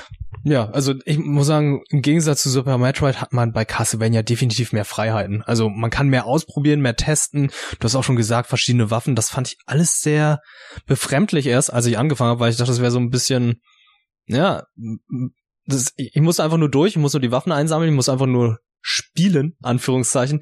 Und hier muss ich auch wirklich mitdenken und so gucken, okay, welche Waffe equippe ich jetzt und äh, äh, will ich jetzt hier irgendwie eine Zweihandwaffe haben oder eine Einhandwaffe, will ich ein bisschen schneller oder langsamer kämpfen. Bei Metroid hast du ja nicht die Wahl. Bei Metroid hast du einfach den, dein Beam und äh, dann hast du einfach noch weitere Waffen, die dann einfach als Zusätze dazukommen. Und hast du noch die verschiedenen Tiere, die du äh, auch beschwören kannst. Ein Schwert, das sich dreht oder eine Elfe, die sich die ganze Zeit heilt. Es sind so viele Sachen, die dann dazugekommen sind, wo ich einfach dachte, okay, ähm, das ist ein bisschen durchdachter als äh, alles, was, was Super Metroid dabei war. Also für mich so eine logische Weiterentwicklung. Also es, es hat viel zur Formel ergänzt eben. Ne? Ja. Also ähm, deshalb denke ich, wenn das Genre jetzt schon Metroidvania genannt wird, ähm, du hast einmal die klassischere Interpretation der Art, wie der Urvater der Serie oder des, des, des Bereichs es erfunden hat. Mhm. Ähm, sonst würden die D Dinge auch weiter Metroid-Games dann heißen, so ein bisschen wie die Roguelikes ähm, oder Breakout-Klone, gibt's ja auch kein konkretes Wort dafür, sondern sind die Stimmt. No. Also man, manche Spiele werden dann, sind so die Vorlage, dass sie auch zum Namen des Genres werden. Da Castlevania aber so eine Marke gesetzt hat zu der Zeit und was anderes nochmal mit dazugepackt hat, finde ich, ist es durchaus nicht unverdient, auch wenn der Name Metroidvania, wenn du konkreter drüber nachdenkst, hört sich auch nicht so geil an, aber die andere Alternative wäre Castleroid gewesen. Castle Royale klingt nicht geil. Klingt nicht gut, Nee. Dass du das, dass du das dann so nennen kannst. Ähm, Nee, aber du, Metroidvania ist okay, weil Metroid vorher kam und Castlevania danach, deswegen Metroidvania. du hast es aber nicht zu 200,6 Prozent durch. Wie kann man das zu 200,6 Prozent durchspielen? Wie Frag mich einfach nicht, es sind wirklich 200,6, glaube ich. Wie- Oder? Sind's, äh, auf jeden Fall ist über 200 Prozent. Ja. Verstehe ich nicht. Äh, aber du hast zumindest äh, mal ähm, den ähm, Story-Part, sagen wir es mal, abgeschlossen, den einen großen, wichtigen Story-Part, ja? Genau, ich bin da jetzt gerade vorbei, also äh, können wir es auch einfach sagen, oder? Was? Ja, das können wir dann sagen. Warte mal, ich gebe dir erstmal, das ist der Shield Dash. Da hat den jetzt jemand equipped und zeigt Okay. gerade seine zweihändige Taktik. So, warte mal. Und, Ja, komm, komm. Video, ich hab gespult. What the fuck? What the fuck? Ja, wir sehen gerade, wie Alucard in Affenzahn durchdasht durch Okay. die Ecke.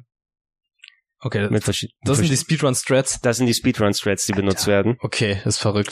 ist teilweise so skillig auch Super Metroid Speedruns sind, auch Symphony of the Night Speedruns sind durchaus skillig, vor allem weil du da auch sehr viel ausnutzen kannst durch das verschiedene Equipment, was reinkommt. Gibt's auch einen Randomizer? Ja, ja, ja.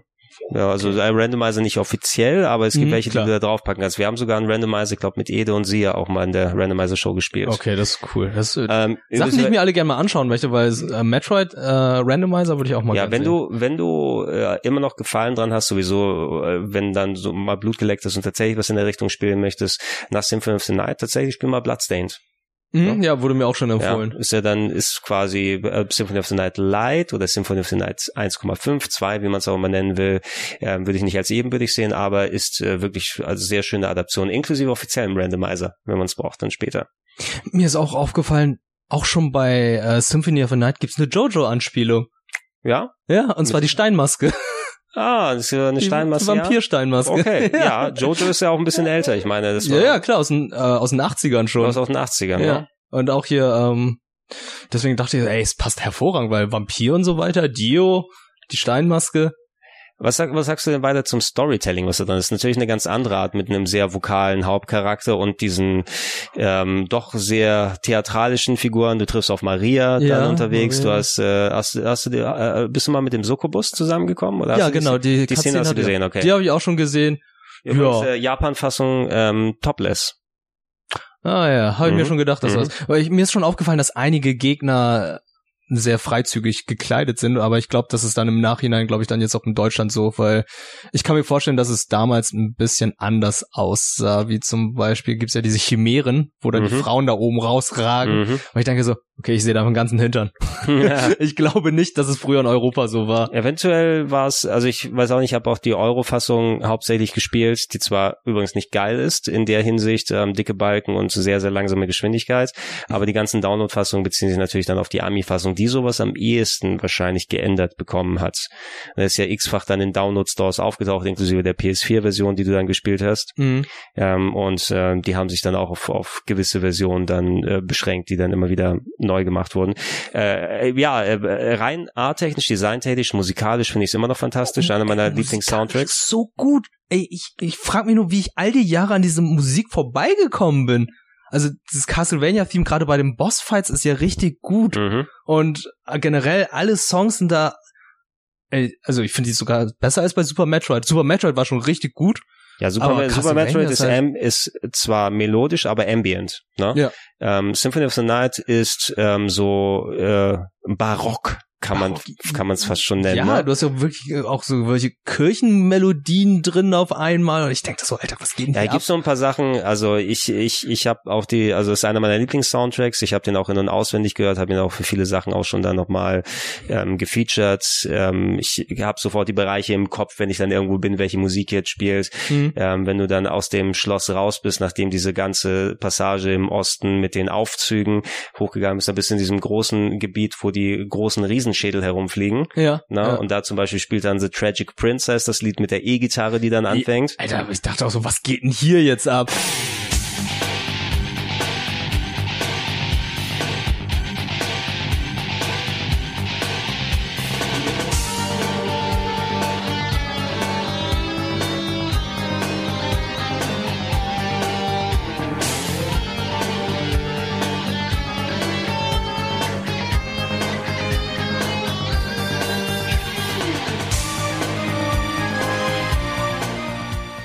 Soundtrack, ja, verrückt. Also was da alles durcheinander gemischt ist. Ähm, Was dich aber, äh, wo du es weiter gespielt hast, ähm, hast du eine Abspannsequenz gesehen?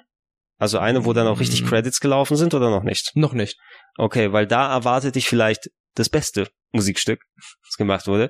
Ähm, Rika, Rika Muranaka, glaube ich, ist die Autorin, die unter anderem auch ähm, Snake Eater Nein. Äh, what a thrill. What a Thrill, die es äh, geschrieben hat. Und ich glaube, sie ja, ist die gleiche Sängerin, Cynthia Harrell, glaube ich, die hat auch Snake Eater gesungen. Ja. Und die singt I am the wind, I am the sun, and one day we'll all be... Es ist so ein Mar Mariah Carey Song, Oh, der am Ende cheesy. spielt. Also ich wurde schon gewarnt, tatsächlich vom Chat. Da haben die gesagt, ey, du wirst einen Soundtrack lieben, aber es kann sein, dass äh, der letzte Song dich abturnt. Ich Also so, ich mach, ich mach's nur kurz für dich hier an. aha. Wir lassen mal über den Hintergrund hier hören. Und stell, du hast also... Das ist der Song, der bei den Credits spielt. Versuchst mich gerade zu verführen. Ein bisschen Cognac hier im Schwenker. Ja, ja. ja. Ein bisschen Käse und ein bisschen Wein. Just like the wind, What the fuck? I always will. Shifting high up in the sky that. Warum kann ich das auswendig? Und das ist, Alter, das ist einer der Credits-Songs? Das ist ja verrückt. Nein, das ist der Credit-Song. oh Gott. Und es ist eben, es ist volle Pulle Mariah Carey eben. Ja. Aber was haben die sich dabei gedacht? Ich finde das geil. Ich, ich, ich, ich bin gerade leicht geschockt. Und so ein bisschen Kenny G, Saxophon im Hintergrund, das ist fantastisch. Ähm, ein sehr variantenreicher Soundtrack, nennen wir es mal so. Okay. Ja. Ja. Ähm, äh, wo, was ich auch ganz interessant fand, es gibt einen Shop. Den gab's Ja. ja. bei Super Metroid nicht. Hast ja- Alucard. Ja, total merkwürdig. Im, so im Laden deines, also im Haus deines Vaters gibt es einen Bibliothekar, der die Sachen verkauft. Ja. Also es gibt so viele Sachen. Und was ich auch Hans, ach Gott, Ah, ich hasse das an diesem Spiel. Aber ich mag das Spiel, ne, äh, vorweg. Jedes Mal, wenn du getroffen wirst, wie weit du nach hinten fliegst hast, und wie, ja. wie kurz dein iFrame ist. Ja, das ist nicht dafür ausgelegt, dass du quasi iFrames klassisch benutzt, sondern du sollst nach Möglichkeit mit deinem Traversal vermeiden, berührt zu, zu werden. Ähm, du wirst später sowieso irgendwann, also mit dem Part, wo du da hinkommst, äh, es gibt ja auch ähm, verschiedene Enden bei dem Spiel zu bekommen, je nachdem, ob man bestimmte Story-Parts erlebt hat, ob man bestimmte Items mitgenommen hat.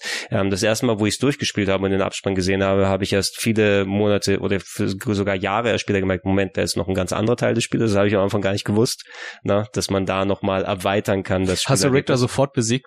Ja, habe ich. Ne? Und kam der Abspann, fertig aus. Du hast, Alter. Das einfach, heißt, einfach vermöbeln und gut ist. äh, das heißt, du hast diesen Twist da gar nicht mehr mitbekommen. Nee, den habe ich später, den habe ich später beim, beim, beim weiteren Durchspielen. Ich denke da, was habe ich die ganzen Jahre über gemacht hier? What Ne? the fuck? Ne? Aber es sind auch Sachen, wenn du natürlich nicht direkt darüber Bescheid wirst und auch so ein bisschen ähm, nicht auf den ersten Blick ersichtlich, ah, warte mal, ich muss in den Bereich gehen, dann muss ich dieses Item nehmen und equippen. So, weil Mhm. es wird dir zwar von den Charakteren erklärt, wie du den Storypfad so weitertreiben kannst, um das gute Ende in Anführungsstrichen zu bekommen, also das Ende, was dich durch den Großteil des Spieles dann bringt. Ähm, aber diese, dieser Erkundungsaspekt ist natürlich nochmal was. Und alleine ähm, der Twist mit dem, ich das kann man ja nach wir 25, können's aber 25 sagen. Jahren sagen, das invertierte Schloss. Ne, What wenn the du, fuck? du besiegst den, du besiegst den Boss, aber merkst du, nee, eigentlich war nur der Magier Shaft, der hat sich im Hinter, Shaft, warum der auch immer Shaft heißt, Damn right. Damn right. hat äh, Richter eigentlich nur vom Hintergrund aus gelenkt und äh, Dracula befindet sich eigentlich in einem invertierten Schloss, was quasi das Schloss von Dracula auf dem Kopf gestellt ist, mit komplett neuen Gegnern, mit teilweise Ja. komplett anderen Ansprüchen. Obwohl es eigentlich nur auf dem Kopf ist, fand ich sehr interessant, dass, ähm, also wenn du da mal weitermachst und dir das anguckst, das fühlt sich tatsächlich recht frisch an. Finde ich auch. Und auch teilweise komplett neue Musiken da, teilweise auch einige der besten. Lost Painting, super tolles Lied. Ne, werd ich Sagt nichts vom Titel her. Wird mir so gerade nichts sagen. Ich sag, ich mach mal Lost Ja. Painting, aber vielleicht hast du es schon mal äh, gehört. Ähm, also ist tatsächlich ähm, dafür, dass man mit vergleichsweise in Anführungsstrichen nicht den größten Mitteln, weil sie muss nicht das komplette Schloss neu designen, aber zu einem gewissen Teil finde ich es trotzdem, dass es ähm, ein sehr interessantes Element ist. Na, mal was anderes als dieses typische Zelda, eine andere Dimension. Ja, Ne? finde ich auch. Also, ich fand das. Ach, jetzt, Alter. Mir fällt gerade ein Tweet von Ede ein, der hat mal unter einem äh, meiner Videos dann gepostet, meinte so, ich kenne das Spiel in- und auswendig, ich könnte sogar auf dem Kopf spielen. Oh. jetzt jetzt, Das jetzt verstehe ich es. Das ist ein Edith, das ist ein Edith-Tweet. Sa sagt dir das oh ja, was? der Song sagt mir was. spielt auch recht am Anfang im Ja, ja. invertierten Schloss, Lost Painting. Fantastisch. Ne? Also ab und Ey, zu mal kommt dann sowas hier. Super geiler Shit. Aber gut, ich spiele die Sachen sowieso noch mal ein Ja. hier. Ja. Ey. Und dann gab es noch diesen einen Moment, da habe ich mich total verarscht gefühlt. Der Beichtstuhl. Ah, Ich saß auf der anderen Seite, so wie es sich zu einer Beichte gehört. mhm. Und dann kam der Priester und hat gesprochen. Alles cool. Und ich dachte so, ey, weißt du was? Ich will mal der Priester sein. Und geh auf die andere Seite. Und dann, Und dann kommt eine Frau und tötet mich. What the fuck? Wird das erklärt? nö, es ist einfach so. es ist einfach so. Ey, das war so ein What the fuck Moment. Das war, ja. Ich hatte bis zu dem Zeitpunkt keinen Speicherpunkt gehabt. Du musst ja nochmal anfangen. Äh, du hast jetzt, wo du das gespielt hast, du hast ja auch die Castlevania Advance Collection ein bisschen gespielt. No? Nee, gar nicht. Gar nicht bisher? Nee. Ah, okay. Das ist natürlich etwas, wo man noch mal ein bisschen dann die Ausläufer von Symphony of the Night speziell sehen kann. Mhm. weil ähm, diese Formel, die Symphony of the Night dann gemacht hat und probier bei Gelegenheit tatsächlich mal so ein paar der klassischen Castlevanias aus, also speziell, speziell Rondo of Blood, also jemand, der eh, wenn man Action-Gameplay mag und äh, solche Geschichten, das ist echt wirklich ein Top-Game Mhm. ähm, oder auch dann äh, die, so auch Castlevania 3, wenn man auf die NES-Grafik dann und so weiter da ab kann, das sind auch immer noch tolle Titel, aber eben knallharte Sachen. Was Symphony of the Night gemacht hat, ist dann eben die Castlevania-Serie für viele Jahre auf diesen Metroidvania-Pfad zu bringen. Ähm, die drei GBA-Teile, die in der GBA-Collection sind, plus die drei Nintendo DS-Teile, ähm, gehen dann alle äh, auf dem einen oder anderen Art mit diesem Metroidvania-Prinzip um, machen aber so jeweils so ein bisschen was anderes. Okay. Ja, sonst sagen, wenn dir Symphony gefallen hat, der richtige Nachfolger ist im Grunde Aria of Sorrow, also Mhm. das dritte GBA-Spiel, das ist am nächsten dran, ähm, was die Qualität des Level-Designs und des Storytellings und der Spielbarkeit angeht. Also da hatten sie die Formel raus auf dem GBA und auf dem Nintendo DS kann man, es gibt dann den direkten Nachfolger Dawn of Sorrow, aber viele Leute schwören auf äh, Order of Ecclesia. Das ist der letzte, ähm, wo du eine weibliche äh, Protagonistin spielst, ähm, wo es äh, gameplay-technisch ein bisschen weiter aufgebrochen ist mit einer richtigen World Map, wo du unterwegs bist. Okay. Das finde ich interessant. Mit kleineren Teilen. Aber bleibt das äh, vom System her immer gleich? Weil für mich war es zum Beispiel auch ganz neu mit dem Auflevel-System. Mhm. Ähnlich bleibt es, ähnlich. Also nicht alle haben dann exakt das gleiche System, aber jedes Spiel bringt dann nochmal ein anderes Element mit rein. Ähm, Circle of the Moon, das erste GBA-Spiel, hatte dieses DSS-Kartensystem, wo manche Gegner Karten fallen lassen, die dann ähm, kombiniert werden können zu Spezialmagien. So, wenn ich Karte A und Karte Z zusammen mache, macht das eine andere Magie als Karte A und Karte Y.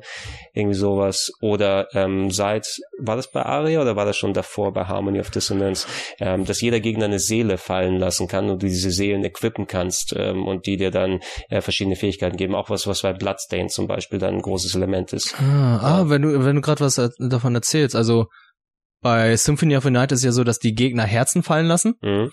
Ich dachte erstmal, es wäre die Lebensenergie. Ja. Und dann, und jetzt kommt's. Ganz am Anfang habe ich äh, den Speicherraum nicht entdeckt Mhm. und bin dann beim Gegner gestorben. Ich musste alles nochmal komplett von vorne Oh. spielen.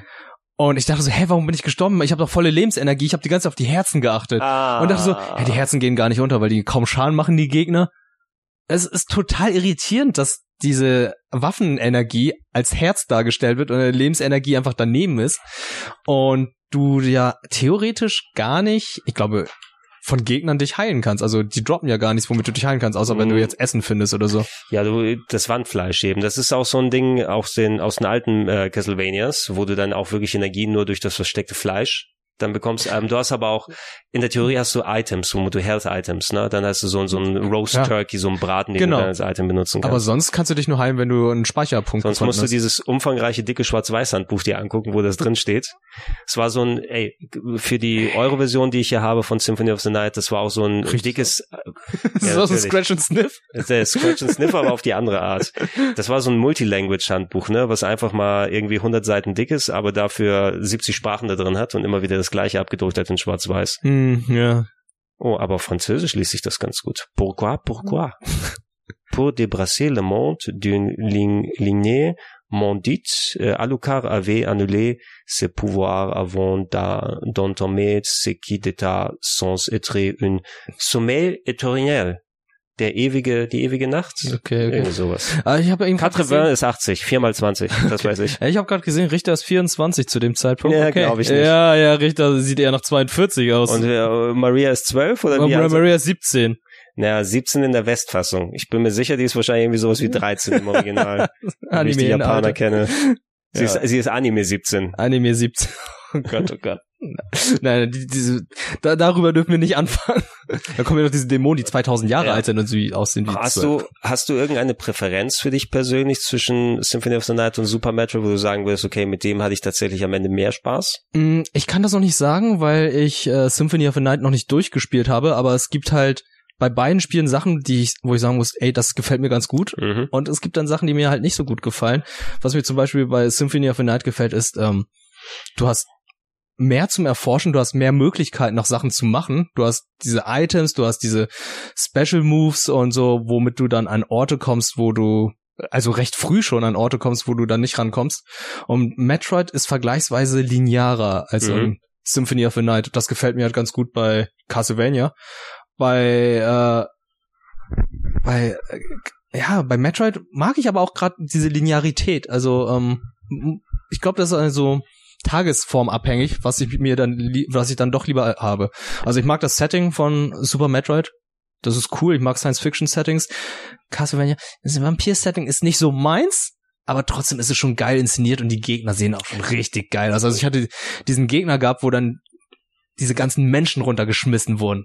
Ich muss sagen, das ist Das ist schon schon ganz cool. Ja, wenn du, schon wenn du geil. diese, ja, diese, die, den massiven Leichenball dann Ja. hast, wo du die alle da wegpeitscht oder weghackst und so. Das sind schon, das sind schon coole Ideen. Es sind übrigens ein paar interessante Entwicklungstricks da gewesen. Ähm, ich glaube, Castlevania ähm, Symphony of the Night ist, äh, besteht aus Polygonen komplett. Ne? Das Ding ist kein klassisches 2D-Spiel, sondern es sind flache Polygone, wo Texturen draußen sind, so dass sie wie 2D-Objekte wirken, wenn ich es richtig im Kopf habe. okay. Da können mich natürlich die Leute da draußen korrigieren, die technisch bewanderter sind, aber das habe ich so im Hinterkopf behalten mal da. Ähm, unten natürlich, ich meine jetzt so, um dann mal die Klammer zu äh, schließen und ich werde auch gleich nochmal ein bisschen was aus dem Test vorlesen von Symphony of the Night damals, als er Mhm. rausgekommen ist. Ähm, um die Frage zu beantworten, jetzt wo du die beiden Sachen zumindest ausführlich kennst, ähm, denkst du, ist deren Status gerechtfertigt oder zumindest mit dem kleinen Stärchen, wo man sagt, muss man immer unter anderen Aspekten betrachten? Also sind es die unzerstörbaren Meisterwerke, für die viele Leute sie noch halten? Es sind Meisterwerke. Es sind unzerstörbare Pioniere für mich. Also Mhm. die sind wichtig, die sind, die müssen, die muss es exis die müssen existiert haben, weil Super Metroid, okay, hat angefangen mit diesem Genre, aber ich finde, Castlevania ist da ein extra Step gegangen, ist da Mhm. nochmal, hat nochmal andere Sachen hinzugefügt, die mir ganz gut gefallen, wie dieses äh, Level-System, du hast verschiedene Arten von Waffen, die du auswählen kannst, diese gewisse Freiheit, das gefällt mir sehr gut bei Castlevania.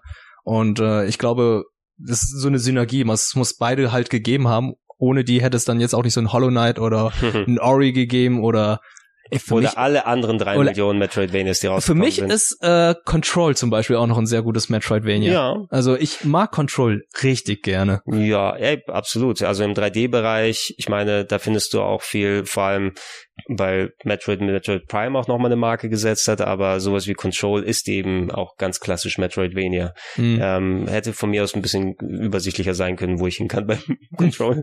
Die Schilder ein bisschen ausgestellt. Aber nee, du, du findest absolut was. Es gibt auch Leute, die dann, weil es so gewisse Vibes hat, wir haben ja über Returnal gesprochen, tatsächlich auch so ein bisschen in diese Richtung packen, wobei ich das nicht so ganz sehe, aber ich, ich sehe so ein bisschen die DNA natürlich von Metroid auch nochmal mit drin, Ja. als weiblichen Space-Charakter mit teilweise sehr morbider Stimmung, wo du unterwegs bist.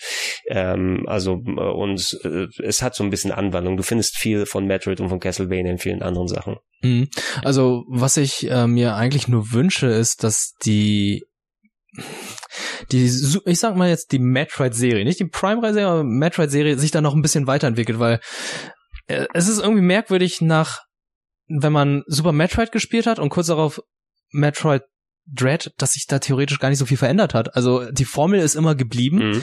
Die haben halt jetzt die Emmys hinzugefügt und natürlich an, an der Steuerung ein bisschen was angepasst, aber ich würde es echt nicht schlimm finden, wenn sie jetzt auch sagen, ey komm, wir haben jetzt noch ein Level-System, du hast jetzt frei auswählbare Waffen, um jetzt eventuell äh, weiterzukommen. Ey komm, gu guck mal, Screw Attack, fuck it, wir machen Ja. jetzt was anderes. Bisschen mehr Innovation würde ich Wobei mir ich, wünschen. ich, ich würde dem fast ein klein bisschen widersprechen in der Richtung, weil du hast jetzt ein Spiel aus dem Jahr 94 und eins aus dem Jahr 2021 direkt hintereinander erlebt. Ja. Ähm, Ist da schon viel Entwicklung? Da ist schon viel Entwicklung dazwischen gegangen. Allerdings ist es ab und zu auch mal, du hast jetzt, ähm, wenn du dazwischen hast, dann eben unter den klassischen 2D-Metroids dann mit Ausnahme des, des der Remakes und was da rausgekommen ist, hast du eben dein Metroid Fusion Story technisch gehabt. Mhm. Und ab und zu ist es auch mal was zu bekommen, was in einem gewissen Part dann Innovation hat. Aber ich will auch gerne wieder nochmal das klassische Erlebnis nochmal ein bisschen adaptiert und anders gesehen bekommen, aber nicht zu weit dann weg. Ähm, ich habe gerade den, den Network-Test von Elden Ring gespielt und ich habe die These, bevor ich es gespielt habe, auch nochmal anderswo geäußert. Es würde, keiner würde den Unterschied merken, wenn da Dark Souls 4 draufstehen würde. Um Himmels Willen, So niemand null. würde es merken. Null. Ne? Also da ist null, was halt nur, es sind genau die gleichen Elemente wie bei Dark Souls drin, nur jetzt muss ich mich dran gewöhnen, dass Seelen jetzt anders heißen, dass Ja. Bonfires jetzt anders Und du bist jetzt der Befleckte. Und der Befleckte statt der, was weiß ich. Sehr wichtig, du kannst springen. ja. Du konntest aber auch bei den anderen Soul-Spielen springen. Ja, aber nicht so wie äh, Ja, okay. Du, du, du musstest erst laufen und dann irgendwie die L3-Taste rein und jetzt hast du einen richtigen Button, wo du das nicht machen musst. Genau, so Sekiro-mäßig. Aber das sind dann so, okay, jetzt haben wir den Sprungbutton, der dazu kommt. Es sind trotzdem noch Seelen dabei und Bonfires und die ganzen Geschichten. Und ab und zu, wenn ich ganze Jahre sowas nicht bekommen habe, ich würde mich auch, ich hätte mich in dem äh, Sinne auch über wenn es Dark Souls 4 heißen würde, drüber gefreut. Mhm. Ne? Also, äh, und ich finde bei Metroid ist es wirklich nicht schade, wenn wir mit Metroid Dread wieder ein klassisches 2D-Metroid, 2D-Gameplay-Metroid bekommen, was nicht zu weit von der Formel weggeht, aber genug innoviert. Für die war, glaube ich, die Emmys waren das große Element, was Ja. wo ich auch zugegeben- zugegebenermaßen sagen muss, für manche klappt's, für andere nicht so sehr. Es ist etwas, was auf jeden Fall besser funktionieren konnte oder sowas. Es ist jetzt nicht das. Ich habe da hat vielleicht dann der, der Titel versagt in der Hinsicht. Ich habe keinerlei Dread gespürt, keinerlei Furcht vor den Emmys. Ja. ne? Vor Nee, allem, weil auch die Strafe für die Emmys ja nicht existent gewesen ist. Du wirst 20 Sekunden am Anfang des letzten Raumes zurückgehauen. Ja, dann habe ich sie irgendwann wie Alien Isolation gespielt, ne? wo ich wusste, hey, teilweise ist eh egal, wann das Monster kommt oder nicht. Mhm. Mal gucken, wie schnell ich von einem Savepunkt zum nächsten laufen kann und dann ist gut. Ne? Und wenn ich abkratze, laufe ich das nächste Mal nochmal. Ja, okay. Ja, sehe ich halt auch so, aber ah, ein bisschen mehr hätte ich mir doch schon gewünscht. Ja, ich lese als letztes mal den, äh, um es Oh, ja, abzuschließen, genau. den Test dann vor, auch aus der Videogames, auch der gleiche Redakteur, WS, Oh. ähm, Ausgabe 1197. Mhm. Also knapp äh, zweieinhalb, dreieinhalb Jahre später als ähm, der Super Metroid Test. Eine Seite nur statt zwei Seiten hat das Spiel damals bekommen. Und äh, übergreifend super auch hier, also das gleiche Super, was es äh, für Super Metroid gegeben hat. Mhm. Hier ist der Wertungskasten. Alle, die der unzähligen Action- und Ballerspiele schon längst überdrüssig sind, werden hier mit einem erstklassigen Jump'n'Run Schrägstrich Adventure versorgt. Castlevania entfesselt ein Feuerwerk an altbewährtem Spielwitz und grandioser Spielbarkeit. Hübsche Hintergrundgrafiken, liebevoll gezeichnete Mini-Pixel-Sprites und passende Schauermusik lassen das antiquierte Spielerherz um zehn Takte höher schlagen. Worum es zehn sind, keine Ahnung. Erst nach ausgiebigen Erkundungsgängen offenbart sich, äh, offenbart sich sich der geniale Spielwitz, der in seiner ganzen Komplexität, gepaart mit einem packenden Gruselambiente, alle seine Vorgänger um Längen übertrifft. Der einzige Wermutstropfen, es gibt nicht mal ansatzweise optische Anzeichen, dass wir es hier mit einem 32-Bit-Spiel zu tun haben.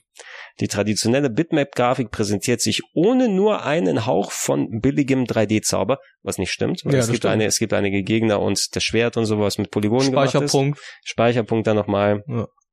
Da hatte schon damals das erste Castlevania auf dem Super Nintendo einiges mehr zu bieten. Oh. Okay. Ja, ja. Die eingebauten Knobelaufgaben sind zwar nicht besonders anspruchsvoll, fesseln einen aber in ihrer schier unermesslichen Anzahl für lange Zeit ans Joypad. Dabei überzeugt Castlevania nicht nur durch die Fülle von aufsammelbaren Objekten, sondern wartet auch mit strategischen Feinheiten auf, die sich erst im Laufe der Spielehandlung offenbaren. Es will wohl überlegt sein, welche Grundausstattung ihr eurem Vampirjäger spendiert, um dadurch den effektivsten Wirkungsgrad bei den Feinden zu erzielen. Einfach mal Probe spielen. Ist Alucard ein Vampirjäger? Ja, woher? Er ist ein Vampir, na, na, er ist schon ein Vampirjäger, er ist ein Vampir, der jagt. Ne? Er ja, Er jagt und, und, er, und er, er jagt Dracula. Er also, jagt seinen Vater. Ja. Ja. Ja. Ja. Wie viel Prozent Spielspaß gab's ja auch von 1 bis 100? Wie viel Prozent Spielspaß? Äh, 75. Höher, 79. höher, 83? weniger. 80 wieder? 82. 82. 82 Mehr als Super Metroid. 2% mehr als Super Metroid hat's Ja. gekriegt. Okay, okay. Kann Und ich. äh, Grafik, Musik und Soundeffekte, jetzt Mehrzahl Soundeffekte. Wie viel Prozent für die Grafik? Wenn du bedenkst, was er gesagt hat, ja, ich würde sagen 45. 65. Hat er- 65. Aber der okay. Grafik noch gegeben. Okay. Musik, Oh, das ist eine 90. 82. Ich finde auch, also es ist so, äh, gerade diese Grafik, Musik und so Wertungen sind für mich irgendwie so, ja, so ein grober Bereich. Ja. Aber ich hätte persönlich, wäre für mich auch eindeutig eine 90. Mhm. Soundeffekte, Ähm, 75. 67 Prozent. 67. 67 Prozent und Ach, der Bildunterschriften wieder. Oh, die Bildunterschriften. Jetzt bin ich mal gespannt, was steht denn da diesmal? So, haben also es ist, glaube ich, hier ein Screenshot. Wir sehen Alucard, der sich vor einem großen ähm, Gegner mit einem äh, mit einer großen äh, Kugel an der Kette Ja. und da steht Ups, ein grimmiger Obervampir stellt sich unserem wackeren Helden entgegen. Jetzt heißt es aufgepasst. Nein, nein, jetzt heißt es aufpasst. Ja, äh, also jetzt heißt es aufpasst, denn nur mit der richtigen Taktik können wir diesen blutrünstigen Gesellen erledigen. Das ist doch kein. So, erstmal, ja, es heißt aufgepasst, aber Ja. die, die Autokorrektur hat aufpasst nicht erwischt. Mhm. Ähm, auch hier, das ist kein Vampir. Nein. Und weder ein grimmiger Obervampir oder ein Blut, okay, blutrünstiger Geselle vielleicht, aber es hat auch jemand geschrieben. Er ist der Obervampir. Vielleicht Er dachte ist er, der das hier wäre der. Hauptcharakter. Der Ritter mit dem mit der Das kann Abrissbirne. sein, aber auch hier, da hat, glaube ich, nicht der Autor des Artikels die Ah, guck mal hier. Die, das Fräulein ist gekleidet. das damit die gekleidetes Chimäre. Fräulein. Aber Ja. warte mal, ist das die US-Version, die er probiert hat? Konami, CD, 100 Features, okay, steht nicht mehr dran, ob es die US-Version ist wie früher. Mhm. Also, der mag das Wort blutrünstig, habe ich das Gefühl. Hier haben wir noch was, wo Alucard von einem der Ritter so ein Messer dann entgegengesetzt bekommt. Mit unserer stärksten Klinge braten wir der blutrünstigen Monsterbrut eins über. Aber hier haut doch der Gegner mit der Klinge uns an. Ja, siehst du, er denkt die ganze Zeit, der hier wäre der Gegner. Er denkt die ganze Zeit, Alucard ist der Böse. Aber steht doch immer im Mittelpunkt Alucard. Das ergibt doch keinerlei Sinn. What are you buying? Oh What are you selling? ja. Ich hätte jetzt erwartet, dass der ein bisschen weniger, also eine niedrigere Wertung reinhaut, der Redakteur, weil er fand Super Metroid ja schon cool, gut, aber halt nicht so überragend. Ich, ich sag dir mal, der es sind hat, dreieinhalb Jahre vergangen. Der hat wahrscheinlich auch kaum an Super Metroid gedacht zu der Zeit, ne? Weil es ist ein weiteres Spiel. Ne? Es ist auch kein. Ich guck mal kurz oder ich gehe kurz Ja. rüber über den Text, ob da überhaupt Metroid erwähnt wird, weil im ähm, in seinem Kasten wird das auch nicht irgendwie erwähnt.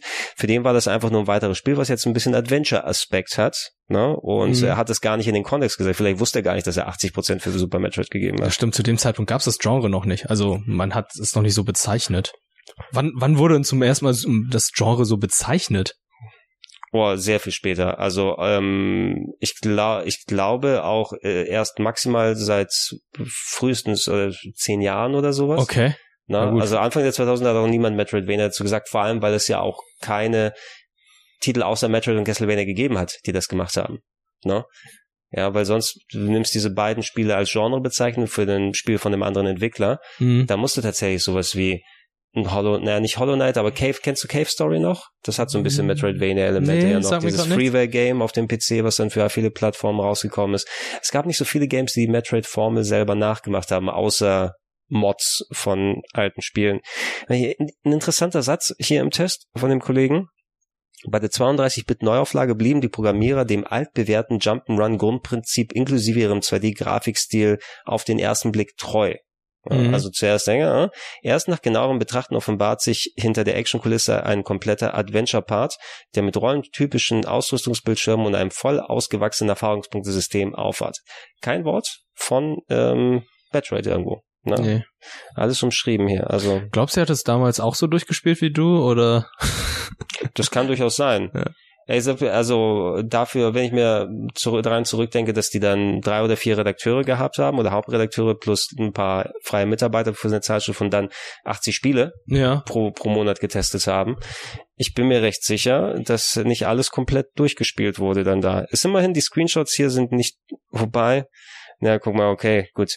Was sind die Hitpoints? Er hat hier ein Level, das ist relativ am Anfang vom Spiel mit 90 Ja, Hitpoints. das ist nicht viel. Ja. Die Bibliothek, klar. Bei den anderen hat er niedrige Hitpoints, da können wir es nicht daran aussehen, aber die Screenshots sind alle nicht so weit weg vom Anfang, die hier genommen wurden. Nee, nicht überhaupt nicht. Ja. Und ich weiß nicht, 97 hat man die wahrscheinlich, wie habe ich Screenshots damals gemacht? Nee, 2000 habe ich erst selber Screenshots gemacht, indem ich den Frame Buffer vom Action Replay auf der Playstation ausgelesen habe mit dem seriellen Kabel pro Screenshot eine Minute. What the fuck? So habe ich meine Final Fantasy 6 Lösung damals bebildert äh, dafür. Ähm, die haben auch für solche Screenshots dann einfach den Bildschirm abfotografiert oder dann eben auf Videokassette aufgenommen und dann ihre, ihre Tools gehabt. Ah, okay, ja. Ja, und ich weiß nicht natürlich, äh, ja, ob da so viel Zeit dann reingeflossen ist. Aber immerhin ist es eine recht akkurate Bezeichnung, finde ich hier jetzt sonst. Ne? Also es ist nicht am Thema vorbei oder Nee. Klassiker nicht erkannt. Ja. Beide bei 80. Na gut, äh, wir, ich bedanke mich für deine Zeit. Ähm, Ja, äh, gerne. Das Also- haben wir das, das Thema mal aufgedröselt, gerade so ein bisschen so im Plauschangriff, so ein bisschen die, die Zeit der Reisen. Ich habe auch äh, Nils und Simon nochmal nach ihrer Souls-Reise dann gefragt, weil es Oh. ja auch quasi Neulinge im Genre gewesen sind, die jetzt ähm, gestandene Veteranen geworden sind, äh, mit entsprechend den ganzen Narben auf der Seele. Ja, ja, ich, kann ich nachvollziehen. Ich habe ja auch sehr spät mit dem Souls-Genre angefangen. Mein erstes war ja Bloodborne. Deswegen, ich, ist doch gut, ist, ein guter Äh, es ist ein verdammt gutes Spiel, aber das Problem ist, du bist danach total versaut, wenn es um Dark Souls geht, weil ich mag dieses schnelle Kampfsystem von Bloodborne. Ja, Bloodborne ist natürlich wirklich, ja, Bloodborne ist das Konterstück für die Leute, die, oh, Dark Souls jetzt sind schnell, Ja, Dark Souls jetzt nicht mit Blocken, sondern mit Kontern. ja. Oh, das ist noch was anderes. Und dann wieder da zurück. Wobei, man muss dann eben schauen, ähm, ob man sich wirklich da wieder auf, die, auf das andere einlassen kann. Ich habe vor, Sek äh, vor Sekiro, vor dem Elden Ring Test jetzt äh, noch mal ein bisschen Demon's Souls Remaster, äh, Remake äh, gespielt. Mhm. Äh, das spielt sie immer noch sehr gut. Also dafür halt immer noch, es war ein aktuelles Remake, aber es ist eben ein hier ähm, 12, 13 Jahre altes Spiel mittlerweile. Mhm. Es macht immer noch Spaß ne? und sieht vor allem besser aus als Elden Ring. Das ist so eine Sache, ja, das Spiel läuft ja noch, muss ja noch für muss PS4 ja noch und Xbox One laufen. Nicht, dass Elden Ring schlecht ausschaut, aber solche Sachen, ja. Ähm, ich kann es verstehen, wie das dann einfach sagt. Wirst du jetzt das, das Triumvirat voll machen und damit Ilias sich auch freut, dann Hollow Knight jetzt richtig spielen? Irgendwann werde ich wirklich Hollow Knight noch spielen, aber da spiele ich erst nochmal die Klassiker wie ähm, Metroid Fusion habe ich noch auf dem Plan. Jetzt will ich noch die Game Boy Advance Spiele von Castlevania noch spielen. Ja. Also einen von. Welches meinst du jetzt nochmal? Also gesagt? Aria, Spiel Aria of Sorrow. Aria of das Sorrow. letzte, das genau, neueste. Aria of Sorrow werde ich da noch spielen, Metroid Und Fusion. Fusion. Fusion kannst, also Fusion ist auch ein gutes Spiel. Ist linearer, ne? Ich, ja, ich finde Zero Mission ist das bessere von den beiden. Ah, okay. Ja, also einfach, weil es als äh, Remake von Metroid 1 dann nochmal ein paar andere schöne, interessante Elemente hat und Fusion hat auch schon ein bisschen viel Storytelling drin, also lange Labersequenzen, wo dann Adam Mhm. sich die ganze Zeit meldet. Das, das Gute war bei Dread, ähm, dass du mit Adam den Bordcomputer dich nur austauschen musstest an den Terminals, Hm. haben sie clever gesagt, ach, das Signal reicht sonst nicht da. Bei Fusion labert er dich die ganze Zeit von der Seite an. Ne, zwischendurch immer. Okay. Ja, und dann sehen wir die Vorlage für Adam in Other M. Ey, mal, du erwähnst hier die ganze Zeit Other M. Ich werde das noch deinetwegen spielen. Ey, probier's mal aus. Ich hab's äh, für die Recherche für das Buch, weil ich seit dem Release dann auch nicht mehr gespielt habe. Ich habe nur noch meinen Hass internalisiert zu dem Spiel. Nochmal reingetan für ein paar Stunden und gemerkt, okay, ähm, ja, ich weiß, warum ich es immer noch nicht mag. Hm, okay. Ne? Äh, pro probier's einfach mal aus. Ich probiere es irgendwann mal aus. Baby. erzählst es die ganze Zeit. Also wir danke dir für deine Zeit. Jo, äh, gerne. wir werden nochmal sowieso dann zusammenkommen, weil es wird Zeit dann für die Jahresabschluss-Podcasts. Na, mal schauen, wie viel vorkommen wird. Also wir konnten ja aus dem Stegreif nicht so viele Spiele erwähnen, die eventuell Game of aber the ich Year habe sein können. ich hab, ich hab meine Liste habe ich schon mal hier Hast deine angefangen. Liste schon angefangen? Ja, jetzt ich muss ja, ne? Ähm, Was kam dieses Jahr raus? Naja, äh, das Ding ist, dass ich habe ja eher so ein bisschen spezielleren Geschmack. Ja, klar, aber Und äh, ähm, bei mir werden solche Sachen wie East 9 dann drin laden. okay. Äh, natürlich äh, Lost Judgment wird da mit Mhm. dabei sein, Near Replicant, obwohl es kann bei einigen Leuten auftauchen. Ähm, Legend of Hero Trails of Cold Steel 4, ist natürlich ganz, ganz Ja, wichtig. das, äh, Village, Resident Evil Village gab's dieses Jahr. oh, ganz vergessen. Ja, das könnte Game of the das Year könnte werden. Game of the Year. Ratchet und Clank Rift Apart bestimmt für einige. Hm, ja. Äh, wird's mit dabei sein. Ähm, ich persönlich würde Death's Door, übrigens auch ein sehr schönes Metroidvania, Hm, ja, stimmt. Hast du auch schon empfohlen. Death's Door damit reinnehmen und, warte mal, was haben wir denn hier? Du hattest, äh, Spiel Inscription. was war Inscription? Inscription ist dieses äh, Story-based Kartenspiel. Ah, das okay, Das ja, ja. wirklich dem, abgefahren ist. Wo, wo, von Pony dem, Island. Von, von dem Pony Island Typen. Ja. ja, ja. Das natürlich, ja. Das ist mega abgefahren. Das habe ich jetzt äh, vor einigen Tagen durchgespielt. Ja, ich habe so einige kleinere Sachen auf der Liste und ich sehe auch hier bei der, den Sachen, die ich mir notiert habe, sind viele Sachen, die ich dann auch nicht volle Pulle dann zocken konnte. So Tales of Arise habe ich nicht Zeit investieren können. Persona 5 Strikers hätte ich länger spielen können. Scarlet Nexus gab es dieses Ah, Jahr. ja. Oddworld Soulstorm. Ah ja. ähm, Psychonauts 2, No More Heroes 3, Fist, Forged in Shadow Tag, oh, stimmt, Kena.